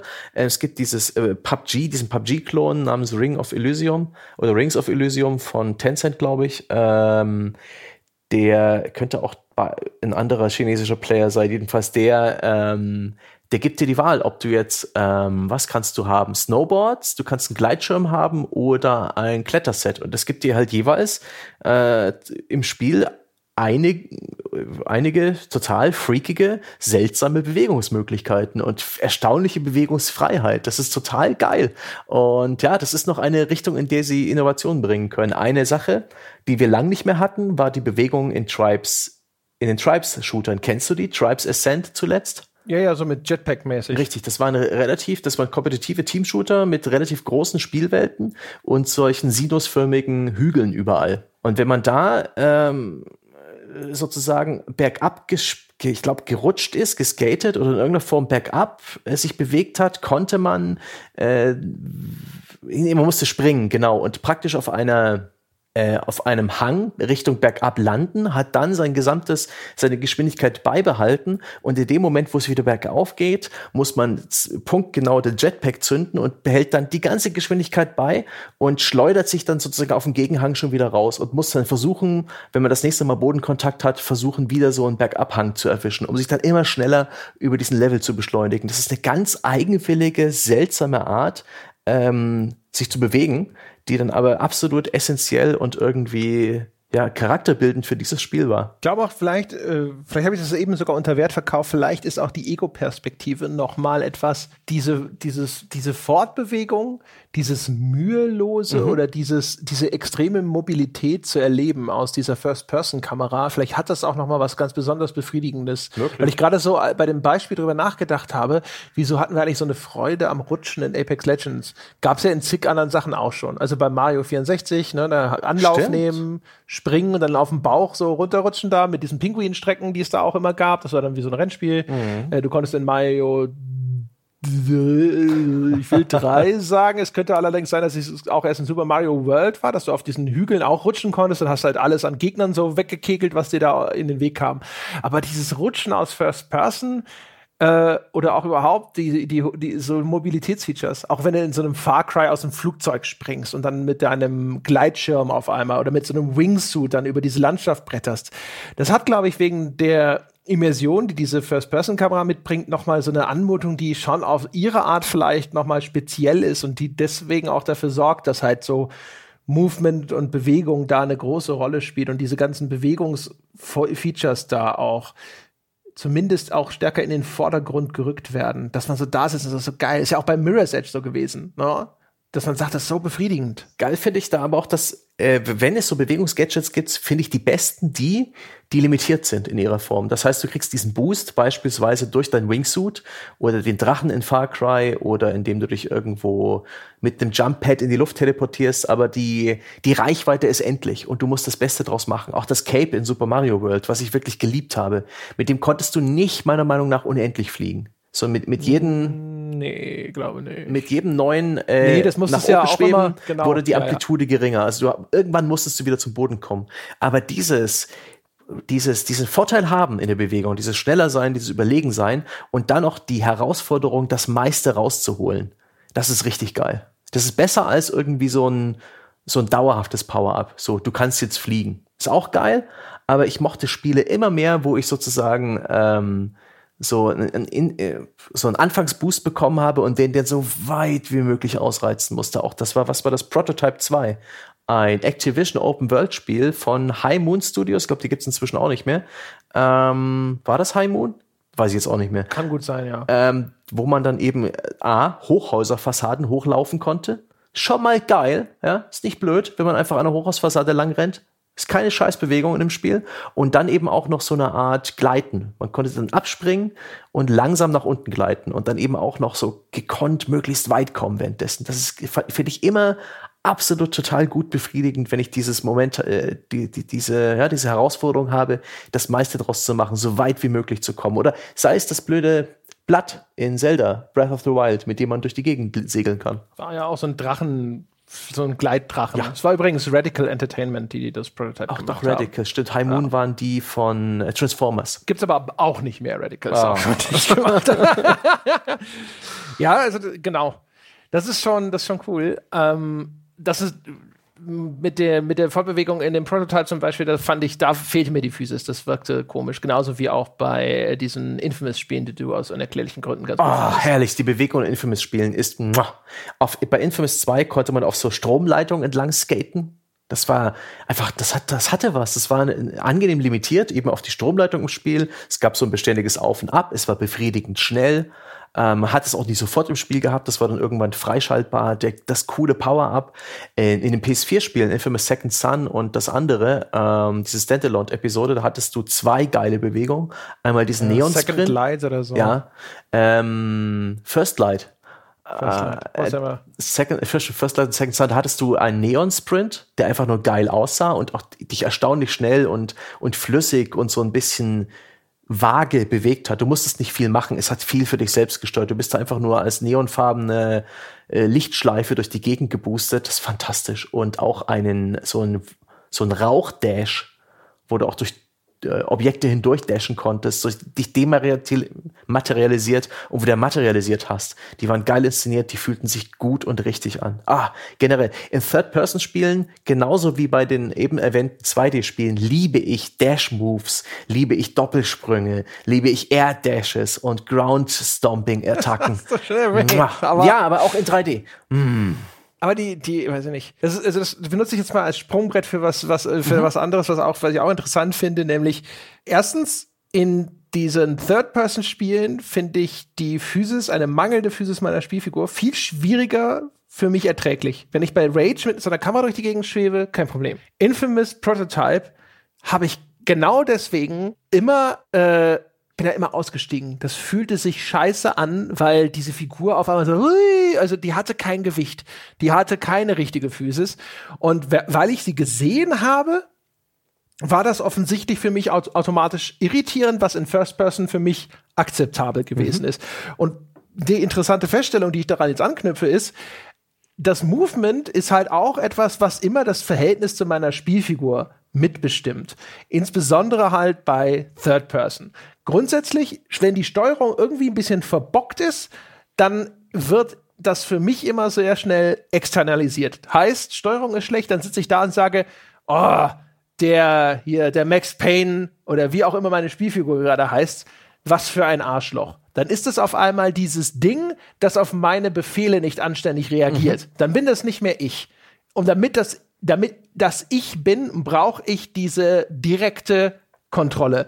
Wenn die Kontrolle nicht direkt genug ist, habe ich das Gefühl, wird sofort eine Distanz zwischen mir und dieser Spielfigur aufgebaut. Das muss nicht immer komplett vernichtend sein. GTA ist ein Beispiel dafür. Ich finde, die Steuerung von GTA ist grundsätzlich immer sehr laggy, weil es halt auch Wert legt auf diese filmreifen Animationen. Es hat auch traditionellen hohen Input-Lag, tatsächlich. Ja, genau. Und das ist aber so ein Fall von, das ist halt der Trevor. Und da sitze ich da und denke mir so, der Trevor ist wieder mal eine blöde Sau gewesen und ist nicht rechtzeitig in Deckung gegangen oder hat das nicht gemacht, was ich von ihm wollte. Hast du, Aber ist halt Trevor. Hast du GTA 4 auch gespielt? Das hat ja noch diese Euphoria-Animationsengine. das war ein Das prozedurale, GTA 5 auch. nicht mehr in dem Ausmaß. Die haben aber auch die Euphoria. glaube, ist nicht, äh, bin mir nicht sicher, ob das immer noch Euphoria ist, aber äh, da habe ich auch Vergleichsvideos angeschaut. In GTA 4 war viel ausgeprägter die so automatische generierte Animation. Das heißt, ein Charakter, wenn er stürzt, stürzt realistisch, hat Trägheit, wenn er sich selbst irgendwie, wenn er straucheln gerät, fängt sich realistisch, reagiert anders auf Treffer und auf, auf, äh, ja, auf die Umwelt. Sah super aus, hat sich aber echt indirekt und ungenau und träge gesteuert. War, war letztendlich nicht so geil. Gilt aber wirklich, also äh, ist ja auch bei Red Dead Redemption 2 noch so gewesen, die das glaube ich auch immer noch Euphoria benutzt. Ich glaube, diese Verknüpfung zwischen Euphoria als diese Animations-Engine oder Physik-Animations-Engine und der Rage-Engine, die eigentliche Grafik-Engine von Rockstar, ich glaube, das haben sie seit GTA 4, glaube ich, wenn nicht sogar früher. Und dir völlig recht, es hat teilweise fantastisch natürliche Animationen. Ist besonders schön, auch wenn die zum Beispiel besoffen sind und dann stolperst du ja mit deinem Charakter in GTA 4 so durch die Gegend, dann fliegt er auch einfach mal auf die Fresse. Äh, un unprovoziert sozusagen. Du bewegst den einfach zu schnell und dann fällt er halt hin, weil er besoffen Ja. ist. Und in solchen Momenten passt es dann. Aber in den allermeisten anderen Momenten ist es für mich halt etwas, was halt einfach nur, äh, diese Steuerung ist halt blöd. Aber der interessante Aspekt ist halt wirklich, wie sehr das mein Verhältnis zu diesen Spielfiguren beeinflusst. Also auch zum Beispiel die Möglichkeiten, die der Spielfigur mitgegeben wurden. Also welche Optionen gibt es denn? Kann er schwimmen? Kann er springen? Das, äh, das beeinträchtigt oder beeinflusst zumindest ja mein Kompetenzerleben dieser Spielfigur. Und es gibt ja viele Spiele, gerade so aus den früheren Jahren, da hast du jemanden, der ist nominell extrem athletisch, äh, oft jetzt auch nicht in jedem Falle mit irgendeiner schweren Rüstung bewährt, kann aber nicht schwimmen. Ja, Deacon St. John in äh, Dying Dead bei Fuck, wie heißt dieses Sony Zombie Spiel, was ich vor ein paar Wochen gespielt habe? Nicht Dying Light oder heißt es Dying Light? Ich weiß es nicht. Hast du Dying Light gespielt? Nein, es war dieses mit dem Motorrad und den Zombie-Horden. Ach so, das ist äh, anders. Days Gone. Days Gone. Großer Gott, dass das so schnell weg ist. Äh, Der konnte auch nicht schwimmen. Ist mir nicht wirklich aufgefallen. Das Geheule im Internet war sehr groß, sehr laut. Ja, aber also das kann ich zumindest ein bisschen nachvollziehen, je nachdem, wie das Geheule aussah. Ich weiß es nicht, aber ähm, das ist so ein Ding. Für mich ist das automatisch so ein, was bist du denn für ein äh, Pfosten? Also vor allem, es geht ja dann nicht mal so darum, dass er jetzt hier, äh, der soll ja nur einen Fluss durchqueren oder sowas gerne mal, ne? Und dann geht das trotzdem nicht. Und wenn meine Spielfigur mangels mitgegebener Bewegungsoptionen offensichtlich inkompetent ist, ne? genauso wie vorhin. Ne? Du kommst über diesen Zaun nicht drüber. Ja. Wie kann das sein? Ja? Dann habe ich automatisch immer das Gefühl, das ist etwas, was Immersion stört und äh, auch vor allem dann Distanz, Distanz zu dieser Spielfigur schafft. Das ist dann halt hinterher irgendwie dieser blöde Roboter, den ich steuere, der bestimmte Instruktionssets Ja. einfach nicht mitgebracht hat, der ein Update benötigt. ähm, Alpha-Protokoll. Das war ähm, Obsidian Entertainment, so ein Agentenrollenspiel. Da konnte deine Spielfigur, es war so ein Shooter eigentlich, ein Rollenspiel-Shooter. Ähm, und die Spielfigur konnte nicht springen, außer an einigen vorgegebenen Stellen, so äh, über Hausdächern irgendwo im Nahen Osten. Da gab es eine Einblendung, drücke jetzt die Taste und dann ist er plötzlich verdammt weit gesprungen auf die andere Seite der Gasse. Aber sonst nicht. Das hat mich so aufgeregt. Ich weiß gar nicht warum, aber das ist, das empfand ich einfach ein Spiel, in dem ich einen agilen Charakter spiele, der aber nicht springen kann. Da fauche ich. ja, genau. Ja, überhaupt nicht springen zu können, finde ich inzwischen extrem gewöhnungsbedürftig. Ich überlege gerade, welches Spiel das war, welches ich zuletzt hatte, wo man auch nicht springen konnte und es fällt mir nicht ein. Aber das ist so ein Ding, oder auch wenn zwischen, es, es gibt die Interaktionsoption, aber sie ist so abgesetzt. Was sehr häufig der Fall ist, ist zum Beispiel Leitern. Äh, hatten wir neulich erst in A Plague Tale glaube ich. War das nicht da auch so? Da mu musstest, da konntest du nicht einfach, da ist eine Leiter und ich steuere die Figur dahin und dann kletterst du die Leiter hoch, sondern dann kommt eine Eingabe-Einblendung. Ja, ich glaube, wir haben es im Podcast nicht angesprochen, aber da ist es so. Genau. Möchtest du diese Leiter benutzen? Oder jetzt genauso bei Layers of Fear 2, was ich jetzt gerade spiele. Da sitzt du da und Prätentiöser Bullshit übrigens. Halt die Fresse, Steiner, was keine Ahnung. Das Spiel ist viel besser, als es äh, den, äh, den Anschein hatte nach erster Betrachtung von Steam Reviews. ja? Er wird an anderer Stelle noch darüber zu sprechen sein, ohne, ohne dich als Kugel am Bein. Oh, oh, retten würde ich eure Diskussion, ja. Kritik verhindern. Äh, aber alles gut. Nee, blamiert euch. In jedem Falle, da ist es auch so. Da ist die, die Leiter ist halt ein Interaktionsobjekt. Möchten Sie diese Leiter benutzen? Ja, okay. Und jetzt auf einmal wechsle ich in diesen Klettermodus. Und wenn solche Bewegungsoptionen auf einmal äh, als so eine Art von also so außenstehend von dem normalen Bewegungssystem eingebettet sind, das wirkt auf mich auch immer extrem befremdlich und auch äh, heutzutage inzwischen relativ unverständlich, ja. wo man sich sowieso durch irgendwelche 3D-Welten bewegt, insbesondere auch bei sowas wie dem Layer 4, wo du ja, also mit, aus First Person läufst du rum und denkst dir so, also in First Person eine Leiter irgendwo einzubauen, die, wo die Figur einfach hochklettert, das ist doch inzwischen wahrscheinlich kein Hexenwerk mehr, aber trotzdem ist es halt so ein, möchtest du benutzen, dann drücke diese Taste. Und das ist halt echt merkwürdig. Also mich mhm. irritiert das. Auch die ähm, Implementierung von so Grappling-Hooks oder Kletterhaken äh, zum Beispiel in Far Cry 5, äh, wo es nur an fest vorgesehenen Stellen geht, wo dann irgendein Icon in der Spielwelt ist, wo du dich einhaken kannst. Dann ist ja. dieser, dieses Klettergurt, dieser Grappling Hook für mich komplett langweilig geworden, weil es bloß irgendeine Game Design Krücke ist, die an bestimmten Stellen benutzt werden will. Ja, Wenn ich aber genau. einen habe, der wie das Spiel, das hat, das hat so seine Stärken und Schwächen. Bionic Commando, Rearmed, glaube ich, für Xbox 360 und PS3 damals wo ich einfach relativ viel frei hatte, mich, Freiheit hatte, mich da an diesem komischen bionischen Arm lang zu schwingen und dann auch die, das äh, Anheften an einen Grappling-Punkt und auch das Loslassen und das Aufrechterhalten meiner Geschwindigkeit so richtig geil kontrollieren und meistern konnte. Da war es geil, da gehört sowas hin. Und da bin ich auch sehr gespannt auf, ähm, hast du den neuen Trailer zu Death Stranding gesehen? Den neuen Kojima-Spiel? Noch nicht. Oh, okay. Das ist aber, ist aber interessant, wie du dich da fernhältst. Aber da gibt's eben auch äh, zwei Szenen. Einmal eine Leiter, die man offensichtlich äh, völlig frei in der Spielwelt positionieren äh, kann, um Abgründe zu überwinden oder eben auch angekippt, um auf irgendeine Klippe hochzuklettern. Das war in diesem Trailer zu sehen. Und auch einen, ja, einen, einen Erdhaken, den die Spielfigur da in die Erde gerammt hat, um sich da, von da aus in eine, in eine Schlucht abzuseilen. Das hat, das hat mich super neugierig gemacht, ob das einen ähnlichen Flow gibt wie bei Zelda, Breath of the Wild, wo man eben auch die Spielwelt mit all den Werkzeugen und Bewegungsmöglichkeiten, die man hat, relativ kreativ und frei erkunden kann. Das hat, das hat mir gefallen, mhm. weil das schien mir, ja, Fragezeichen, ob das wirklich so ist, als ein wunderbarer Gegenentwurf zu den eben genannten Beispielen, wo der Game Designer fest vorgesehen hat, hier ist die Leiter, an der Stelle kannst du dich abseilen, äh, wirkt wie Vielfalt und Freiheit, aber in Wirklichkeit entscheiden wir, wann du was machst. Sehr, ja, sehr genau. interessant. Ja, das klingt auf jeden Fall geil. Also das klingt cool. So, solche Features, das finde ich auch. Das äh, weil das halt genau wie das eine Immersion bricht, das andere die Immersion steigert, ne? Wie wir es bei, bei Zelda auch lang und breit diskutiert haben, dass dann auf einmal diese ganze Spielwelt auf einmal so viel plastischer und irgendwo auch greifbarer wird, weil diese Sachen möglich sind.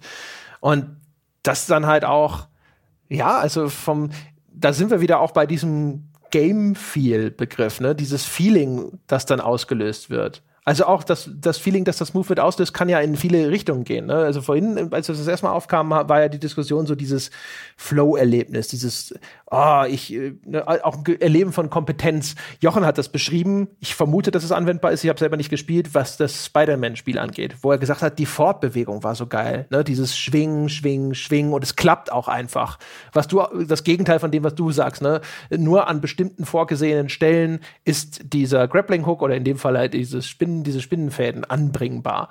Das ist ja meistens heutzutage eher nur noch eine technische Limitierung. Sie kriegen es einfach noch nicht hin, dass das überall in der Spielwelt geht, sei es aus Balancegründen oder weil sie ihre 3D-Objekte nicht so äh, technisch hingebogen kriegen, dass überall etwas sich anflanschen lässt, sozusagen. Äh, andere Spiele benutzen es ja von Haus aus als Gating-Mechanismus, sowas wie ein Metroid Prime, wo du auch hinter diesen Grappling-Hook hattest und dann war das halt aber eher so ein, ja, du kommst jetzt halt hier erst hin, wenn du diese, dieses Ding hast. Das ist eine andere Form von einer roten Tür. Ja, genau. Wo du einen roten Schlüssel brauchst. Ja, ganz genau. Ähm, aber äh, dieses Gefühl, ne, wenn du, wenn, wenn, wenn Fortbewegung mühelos gelingt, ist ja sofort etwas, was in dieses Kompetenzempfinden in Computerspielen, mhm. finde ich, auch so reingeht. Genauso wie wenn du ein Rennspiel spielst und es läuft einfach und du kommst durch alle Kurven gut durch. Und wenn es halt simpel genug umgesetzt ist, dann stellt sich dieses Gefühl trotzdem ein, dieses von so, so Easy Rider mäßig vielleicht, ne? So einfach frei, ja. freie Bahn bis zum Horizont. Absolut. Ähm, witzig auch da, äh, manchmal ungewollte ja, Ergebnisse. In äh, Horizon Zero Dawn habe ich es äh, belegt bekommen. Da haben Leute nachgemessen und es gibt viele andere Spiele, wo da die Rolle vorwärts schneller ist als Sprinten. Ja, und dann rennen, dann rollen sie alle noch. Und ich bin, es gibt auch Spiele, bei denen ich weiß nicht mehr welche, wo ich vor allen Dingen kurze Strecken einfach mal gerollt bin, weil ich das Gefühl hatte, es schneller. Ja, ja, ja, das kenne ich auch. Mir fällt als, als, das unpassende Beispiel ist äh, jetzt sowas wie Morrowind, wo ich die ganze Zeit durch die Gegend gesprungen bin, weil der Athletik-Skill geht hoch, wenn du springst. Und dann springst du halt durch die Spielwelt. Weil, ne, wenn du eh von A nach B laufen musst, dann kannst du auch deinen Athletik-Skill hochpumpen. Nicht das gleiche Beispiel, nee. aber der gleiche Effekt, weil der Spieler gerne optimiert. Mhm. Und sobald du auch nur das Gefühl hast, es muss ja nicht mal stimmen, die Fortbewegung wird schneller, wenn ich diese Hechtrolle mache, dann machst du halt nur noch diese Hechtrolle. Ich glaube, dass ich die auch gerne gemacht habe bei Gears of War zum Beispiel. Da sind wir, glaube ich, auch viel durch die Gegend gekugelt, wenn man das Gefühl hatte, diese Hechtrolle, damit kommst du schneller vorwärts. Ich glaube, da gab es einen minimalen Cooldown, konntest nicht in einer Tour durch die Gegend rollen, aber du bist halt Lauf, Lauf, Roll, Roll, Lauf, Lauf, Roll, weil du gedacht hast, das ist schneller. Ob es wirklich schneller war oder nicht, keine Ahnung. Ja. Ja, aber das so, so, so ist man ja drauf. Spielt aber auch in das rein, was ich vorhin gesagt habe. Ne? Wenn die Dimensionen der Spielwelt und äh, die Fortbewegungsgeschwindigkeit der Spielfigur nicht so richtig zusammenpassen. Spielwelt mhm. sehr groß und du willst eigentlich nur von A nach B kommen und das Ding ist einfach zu langsam. Und dann dann fängst ja. du an, nach sowas ja auch wirklich nochmal aktiv zu suchen. Da gibt es dann auch einen, einen, Hebel für eine weitere Podcast-Folge, wo wir dann mal über Mounts sprechen können und über Tiere im Allgemeinen, über Reittiere. Ja, das Fahrzeuge. lassen wir hier bewusst aus und Fahrzeuge, was auch nochmal eine, gerade in, in, offenen Spielen oder auch in MMOs, äh, eine ganz andere Motivation gibt und einen ganz anderen Platz drin hat und schon ein Statussymbol-Charakter äh, haben kann. Ähm, ja. ein Spiel Oder auch, witzig übrigens, nur weil es so schön passt zu dem, was ich eben gesagt habe, genau diese, diesen Effekt, ne, dass, mhm. oh, die Spielwelt ist so groß und meine Figur ist so langsam. Das ist ja was, was sich dann auch gerne zunutze gemacht wird im Sinne von Spielermotivation, entweder Motivation zum Level-Up, ne, weil mhm. du vielleicht was freischaltest, keine Ahnung, 5% mehr Fortbewegungsgeschwindigkeit oder zum Geld ausgeben. Weil einen Mount, das dich in einem Rollenspiel schneller von A nach B bringt, ne, wo du manchmal durch irgendwelche riesigen Spielwelten galoppierst, hat ja auch eine Funktion als Komfortfeature, wo dann äh, jetzt in dem entsprechenden Bereich inzwischen ja nicht mehr, mehr nur im Free-to-Play, sondern gerne auch bei Vollpreisspielen und so nochmal so ein bisschen die Hand aufgehalten wird und sich, sich gesagt wird so, guck mal, es ist ja nicht Pay to Win, weil du hast gar keinen spielerischen Vorteil davon. Ne? Und dann aber Klammer auf, aber du musst nicht mehr so lange öde durch die Gegend laufen. Es geht schneller. Ja. Ach Gott, da ist auch noch so viel Platz dazwischen. Auch sowas wie das Taxifahren in GTA. Man ist im Zweifel immer noch einen Tick schneller, wenn man diese Taxifahrt dann auch noch abkürzt und äh, als würde man selber fahren oder dahin gehen.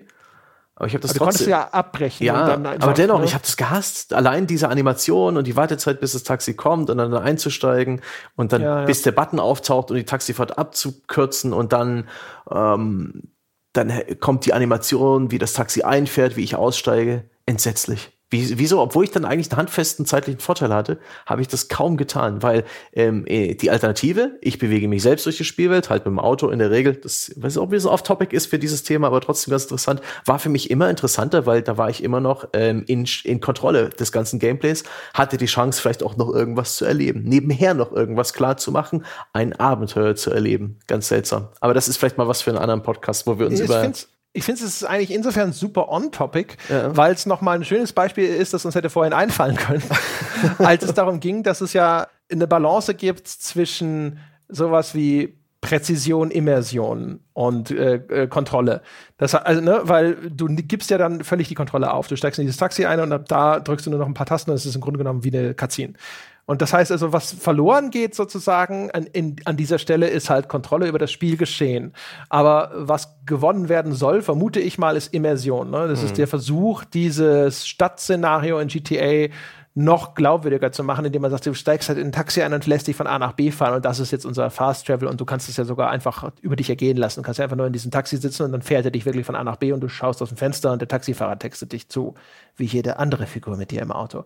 Und das ist natürlich, da, und da, da, sieht man auch wieder, erstens je nach Interessenlage des Spielers, aber auch die, die Abwägung, ne? die, die Balance zwischen diesen verschiedenen Ansprüchen, die an Fortbewegung im Spiel gestellt werden, ist tatsächlich echt immer extrem schwierig. Ich fand diese Taxifahrten auch nach einem ersten, auch wie cool äh, war das, oh nein, aber wahrscheinlich geht es schneller, wenn ich ins Taxi mhm. einsteige. Überhaupt, was Bewegung im Spiel für eine Rolle spielt und welche Aufgaben sie erfüllt, das hattest du auch ein bisschen vorbereitet.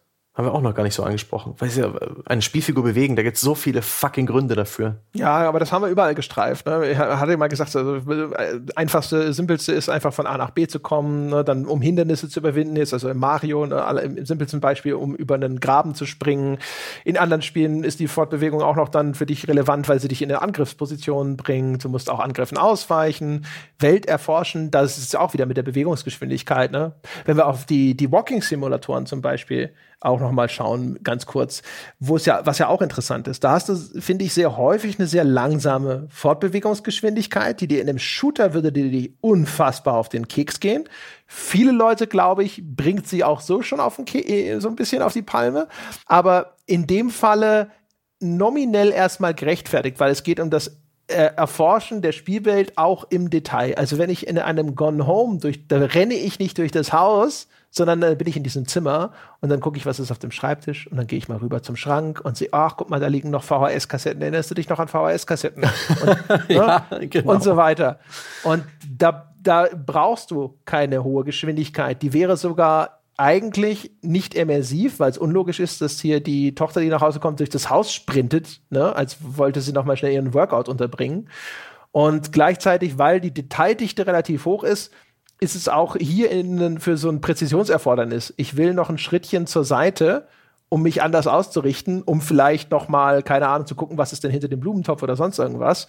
Und da haben wir ja vorhin schon gesagt, wenn du halt dann eine Figur hast, die sofort irgendwie auf Topspeed ist oder sowas, dann ist es so, äh, ich sehe, nein, nein, da will ich, ah, da will ich hin. Ne? Und wenn die langsam ist, dann kannst du halt so ein bisschen wirklich den Blick schweifen lassen. Und so ist diese Art Spiel ja häufig gedacht und von daher ist es zumindest einigermaßen folgerichtig, dass da die Fortbewegung relativ langsam ist.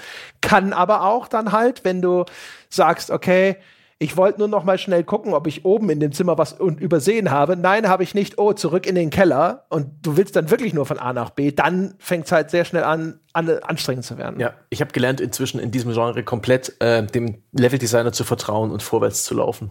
Bin jetzt auch da hier, als ich das ganz prätentiöse, furchtbare Layers of 4.2 gespielt habe, mal direkt an etwas vorbeigerannt. Das hat mich dann geärgert. Da habe ich so sehr dem Leveldesigner vertraut, dass das, dass jede, jeder Abzweig nur so kurz sein kann, dass ich da eigentlich praktisch an nichts vorbeilaufen kann. Aber bin dann, äh, habe ich eine, ein, ein, ein, ein, äh, ein Schloss, ein Zahlenschloss gefunden an einer Stelle kurze Zeit später von einem mäßigen Jumpscare und viel prätentiösen Blabla äh, ver, ver, verdeckt eine Zahlenkombination gefunden und war mir sicher, da wird es ja wohl weitergehen. Bin durch die nächste Tür, Speicherpunkt, weiter ging's. Das war ärgerlich. Etwas verpassen ist auch doof, aber da streifen wir, da haben wir jetzt wirklich das, das Thema Bewegung verlassen.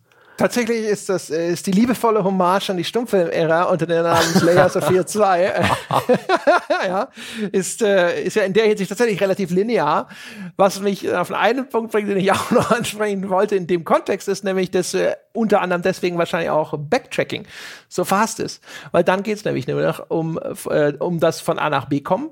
In einem Spiel, das normalerweise zwar auch ein von A nach B kommen voraussetzt, aber eben unterbrochen durch irgendwelche Gegner-Encounter und sonst irgendwas. Und dann rennst du auf einmal durch so leere Level zurück, im besten Falle. Im schlimmsten Falle des Backtrackings sind vielleicht auch noch alle Gegner noch mal da. Dann wird es noch mal aus einem anderen Grund noch mal langweiliger. Aber dann, du läufst durch diese ganzen bekannten Bereiche wieder zurück. Und jetzt ist die Bewegung auf einmal zu langsam dafür, für dieses Erfordernis. Und auch da sieht man sozusagen, das richtige Movement ist situations-, ist kontextabhängig und genau deswegen auch so schwer herstellbar.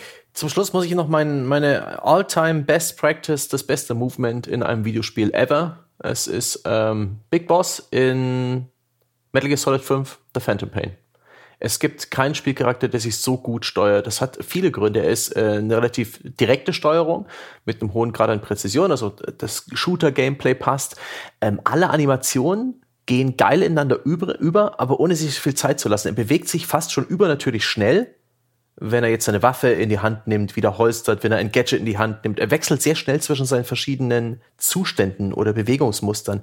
Aber das ist auch so ein unfassbar, es ist geil animiert, es ist, ist schön schnell und er kann, da ist alles drin. Er kann schleichen, er kann auf den Boden robben, er kann aus dem Sprint sich hinwerfen, er kann dann die Waffe ziehen, er kann sich dann liegend auf den Rücken rollen und weiter die Waffe gezogen haben und all sowas. Das Repertoire ist, das sieht geil aus. Es hat eine gewisse übernatürliche Coolness. Kein Mensch kann sich so ruck ruckartig und so schnell und so, so allglatt bewegen. Aber wie er durch den Level sich bewegt, wie er in jeder Situation 100% kontrollierbar und berechenbar bleibt, wie, wie schnell und geschmeidig alles geht, wie ich nie eigentlich darauf warten muss, dass irgendeine Animation abgespielt wird, wie es aber trotzdem für alles Animationen gibt, ist absolute Best Practice. Es ist ein Gedicht und es ist wirklich ein Genuss, dieses Spiel zu bedienen. Ich hatte, das habe ich in der Form seitdem nicht mehr wirklich bekommen, glaube ich. Nee. Alle anderen haben da viel zu viel ähm, Abkürzung, so ein Assassin's Creed zum Beispiel, das hat auch geile Animationen, aber da ist nichts dahinter. Ich kann einfach überall hochklettern und die Spielfigur nimmt automatisch ihre Hände an die richtigen Stellen und auch der Parcours, das ist mehr Smoke and Mirrors, als da wirklich ähm, spielerische Freiheit drin steckt. Und bei Metal Gear Solid 5 habe ich jederzeit die absolute Kontrolle und die absolute Freiheit. Das ist sagenhaft gut. Daumen hoch. Wenn du es nicht schon mal ausprobiert hast, äh, da lohnt sich allein irgendwie die ersten paar Stunden zu spielen, dann kann man aufhören und hat das beste Movement und auch die eins der besten Stealth Sandbox-Konzepte der Spielegeschichte kennengelernt. Das mal vier, fünf Stunden gespielt und dann habe ich aufgehört und kam nicht wieder rein. Das Problem ist, dass ich halt das Hideo Kojima ist für mich äh, Layers of Fear 2. Sehr meistens gut. durchgehend verworrene, prätentiöse Scheiße. Ja. So, das, was Layers of Fear 2 für dich ist. Super. Deswegen, ich hoffe, dass Death Stranding tatsächlich irgendwie äh, die Ausnahme der Regel darstellt. Ich kann das meistens nicht lange ertragen und dann denke ich mir so, das ist einfach nur in die Länge gezogene Scheiße. Der hat immer Sachen dazwischen, die sind richtig gut aber das ist dann halt immer übervoll. Er kennt kein Maß. Niemand sitzt da, gibt ihm mal eine Ohrfeige und sagt Nein, nein, also das, das nicht. Das Schöne an der Aussage ist gerade, dass du noch nicht den neuen Trailer zu Death Stranding gesehen hast. Ich empfehle dir dringend, gieß dir nachher noch nach der Aufnahme ein weiteres Bier ein und führ dir den zu Gemüte.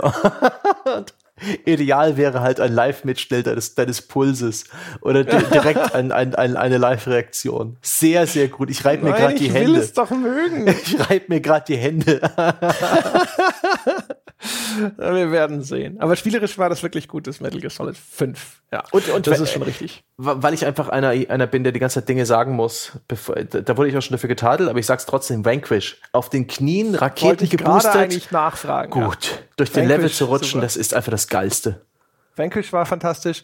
Äh, auch was die Vielfalt der Movement-Möglichkeiten angeht, Bulletstorm als ehrenvolle Erwähnung, ne? Gegner so aus vollem Lauf in den Kaktus zu treten. Also lange her, ich hoffe, es ist so gut, wie ich es in Erinnerung habe. Ist ja jetzt vor kurzem so ein Remaster erschienen. Nicht, dass die los Leute losrennen und dann hinterher sagen, so, äh, sind wir ein bisschen heikel mit den Sachen, die so lange her sind. Äh, und genauso, da gilt aber auch das, das Gleiche für ähm, geilste Open-World-Fortbewegung, die ich bislang immer noch hatte, war Crackdown.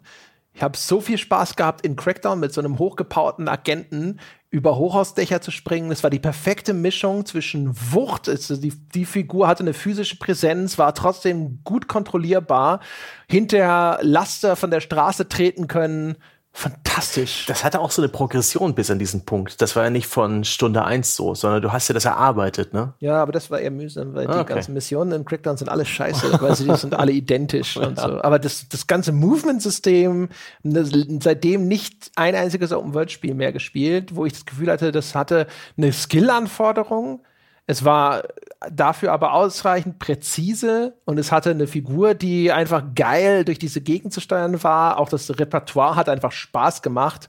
Also auf so dieser Sandbox-Ebene, wie man immer sagt, im, einfach nur im Rumblödeln in dieser Spielwelt. Das hat so viel Spaß gemacht. Es war so geil. Es war mächtig und es war aber trotzdem etwas, was du kontrollieren musstest selber. Es hat sich nicht von alleine gespielt. Das war schon echt, echt geil. Das ist mein Problem, glaube ich, mit sowas wie Assassin's Creed. Da bist du ja dann auch häufig, genauso wie du in der Deckung klebst, klebst du ja bei Assassin's Creed gerne auf deinem Weg. Ne? Da kannst du auf so einem dünnen Ast, kannst du langlaufen, wie du willst. Der ist halt quasi da auf so eine Schiene geheftet, dann läuft er halt diesen Ast entlang. Und das ist einerseits sehr angenehm, weil du dann halt diese filmische, im filmischen Erleben, ne, dann läufst du da lang und dann hüpfst du hier lang und darüber und von Dach zu Dach und sonst irgendwas.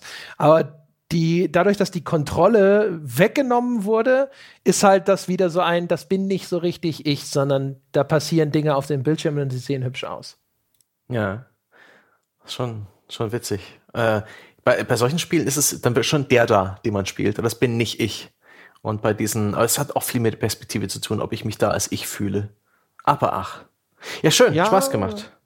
Aber genau, also bei den Sachen, wo die Kontrolle tight ist, wie wir so schön sagen. Ja? Stimmt schon. Ich bei Metal Gear Solid bin es auch eher ich, der das da, der gerade die Action ja. veranstaltet. Oder das Mario ist nicht der da. Oder ja. äh, Celeste, ne? Wenn du den Dash-Move mhm. magst, musst du ja eigentlich mal Celeste spielen. Ja, ich weiß, ich weiß. Und da ist es dann eher so, yes, ja, das habe ich jetzt, ne? Und so. Ich meine, gut, wir haben auch in der Folge über das Versagen darüber ges äh, gesprochen. Ne? Wenn es schief geht, dann ist es immer der blöde Mario. Und wenn es gut gelaufen ist, dann war ich das. ja, Erfolg hat viele Väter. Aber ja. Ah ja, naja, aber man sieht, es ist ein extrem weites Feld, das wir jetzt tatsächlich sogar noch nicht mal äh, ansatzweise in Gänze aufgerollt haben. Äh, mal gucken, vielleicht machen wir noch mal eine Folge zu den Mounts und den Vehikeln in dieser Welt oder greifen uns noch mal irgendeine kleine Rosine heraus aus dem weiten Meer der äh, Bewegung in Computerspielen. Ich hoffe, es hat euch trotzdem gefallen. Ja? Den Querschlag, den wir hier mal versucht haben. Mal das breit, breit einfach angefangen, die Wand zu streichen. Jetzt hören wir auf, die Ecken sind noch nicht fertig, aber wurscht. An dieser Stelle übrigens noch mal ganz kurz Danke an den Philipp. Ich habe gar nichts zum Bier gesagt, deswegen jetzt ganz zum Schluss. Das helle, äh, das blonde Valdieu. Ich musste mich dran gewöhnen, aber nach einem Drittel war es ein sehr angenehmes, äh, rundes, süffiges, hm, ja, ich glaube, das ist Weißbier, so eine Art Weißbier. Ja, so ein belgisches. So, halt, so ein ne? belgisches, ja, ja. Das belgische ist, Biere sind ja alle so halbe Weißbiere. Ja, das war auf jeden Fall dann irgendwann sehr angenehm. Das hat mir auch dann, das hat mich nett inspiriert. Vielen Dank nochmal dafür.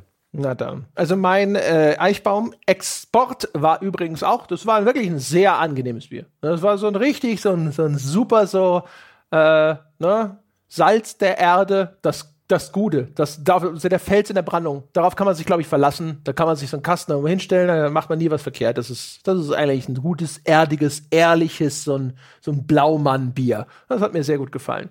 Ja, ich kann den schlechten Ruf, den Herr Gebauer hier kolportiert hat, was Eichbaum angeht, nicht nachvollziehen. Bislang, die waren alle ganz gut. Währenddessen warte ich bis heute auf das erste belgische Bier, das ich trinke und das schmeckt mir. Na dann.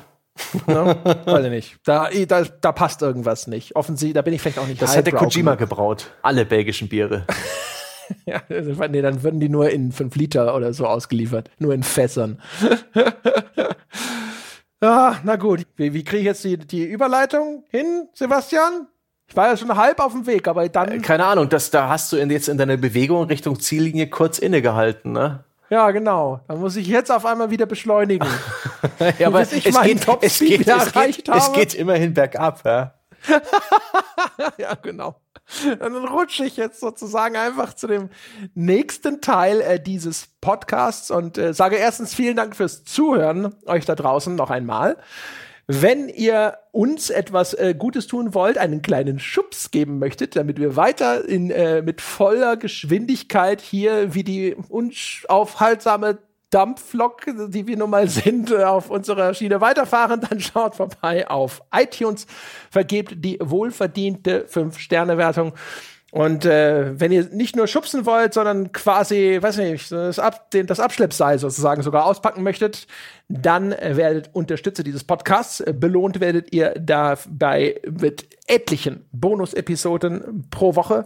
Inzwischen haben wir einen Veröffentlichungsrhythmus, wo wir, glaube ich, fast jeden Werktag eine zusätzliche Podcast-Episode für Bäcker veröffentlichen, sprechen über die Wissenschaft, äh, sprechen über die Hintergründe der Spieleindustrie. Wir machen Feierabendbiere, wo wir wieder die Sau rauslassen, wie in den guten alten Zeiten und was weiß ich was noch, was wir alles so treiben. Schaut vorbei, gamespodcast.de slash Abo, dort könnt ihr Unterstützer werden oder auf patreon.com slash auf ein Bier. Da werden wir uns sehr freuen, wir wären euch sehr dankbar und wie immer gilt, falls ihr mit uns über diese Folge oder irgendetwas anderes diskutieren möchtet, dann schaut vorbei im weltbesten Spielerforum zu finden unter forum.gamespodcast.de. Das soll's gewesen sein für diese Woche, meine Damen und Herren. Wir hören uns nächste Woche wieder. Bis dahin.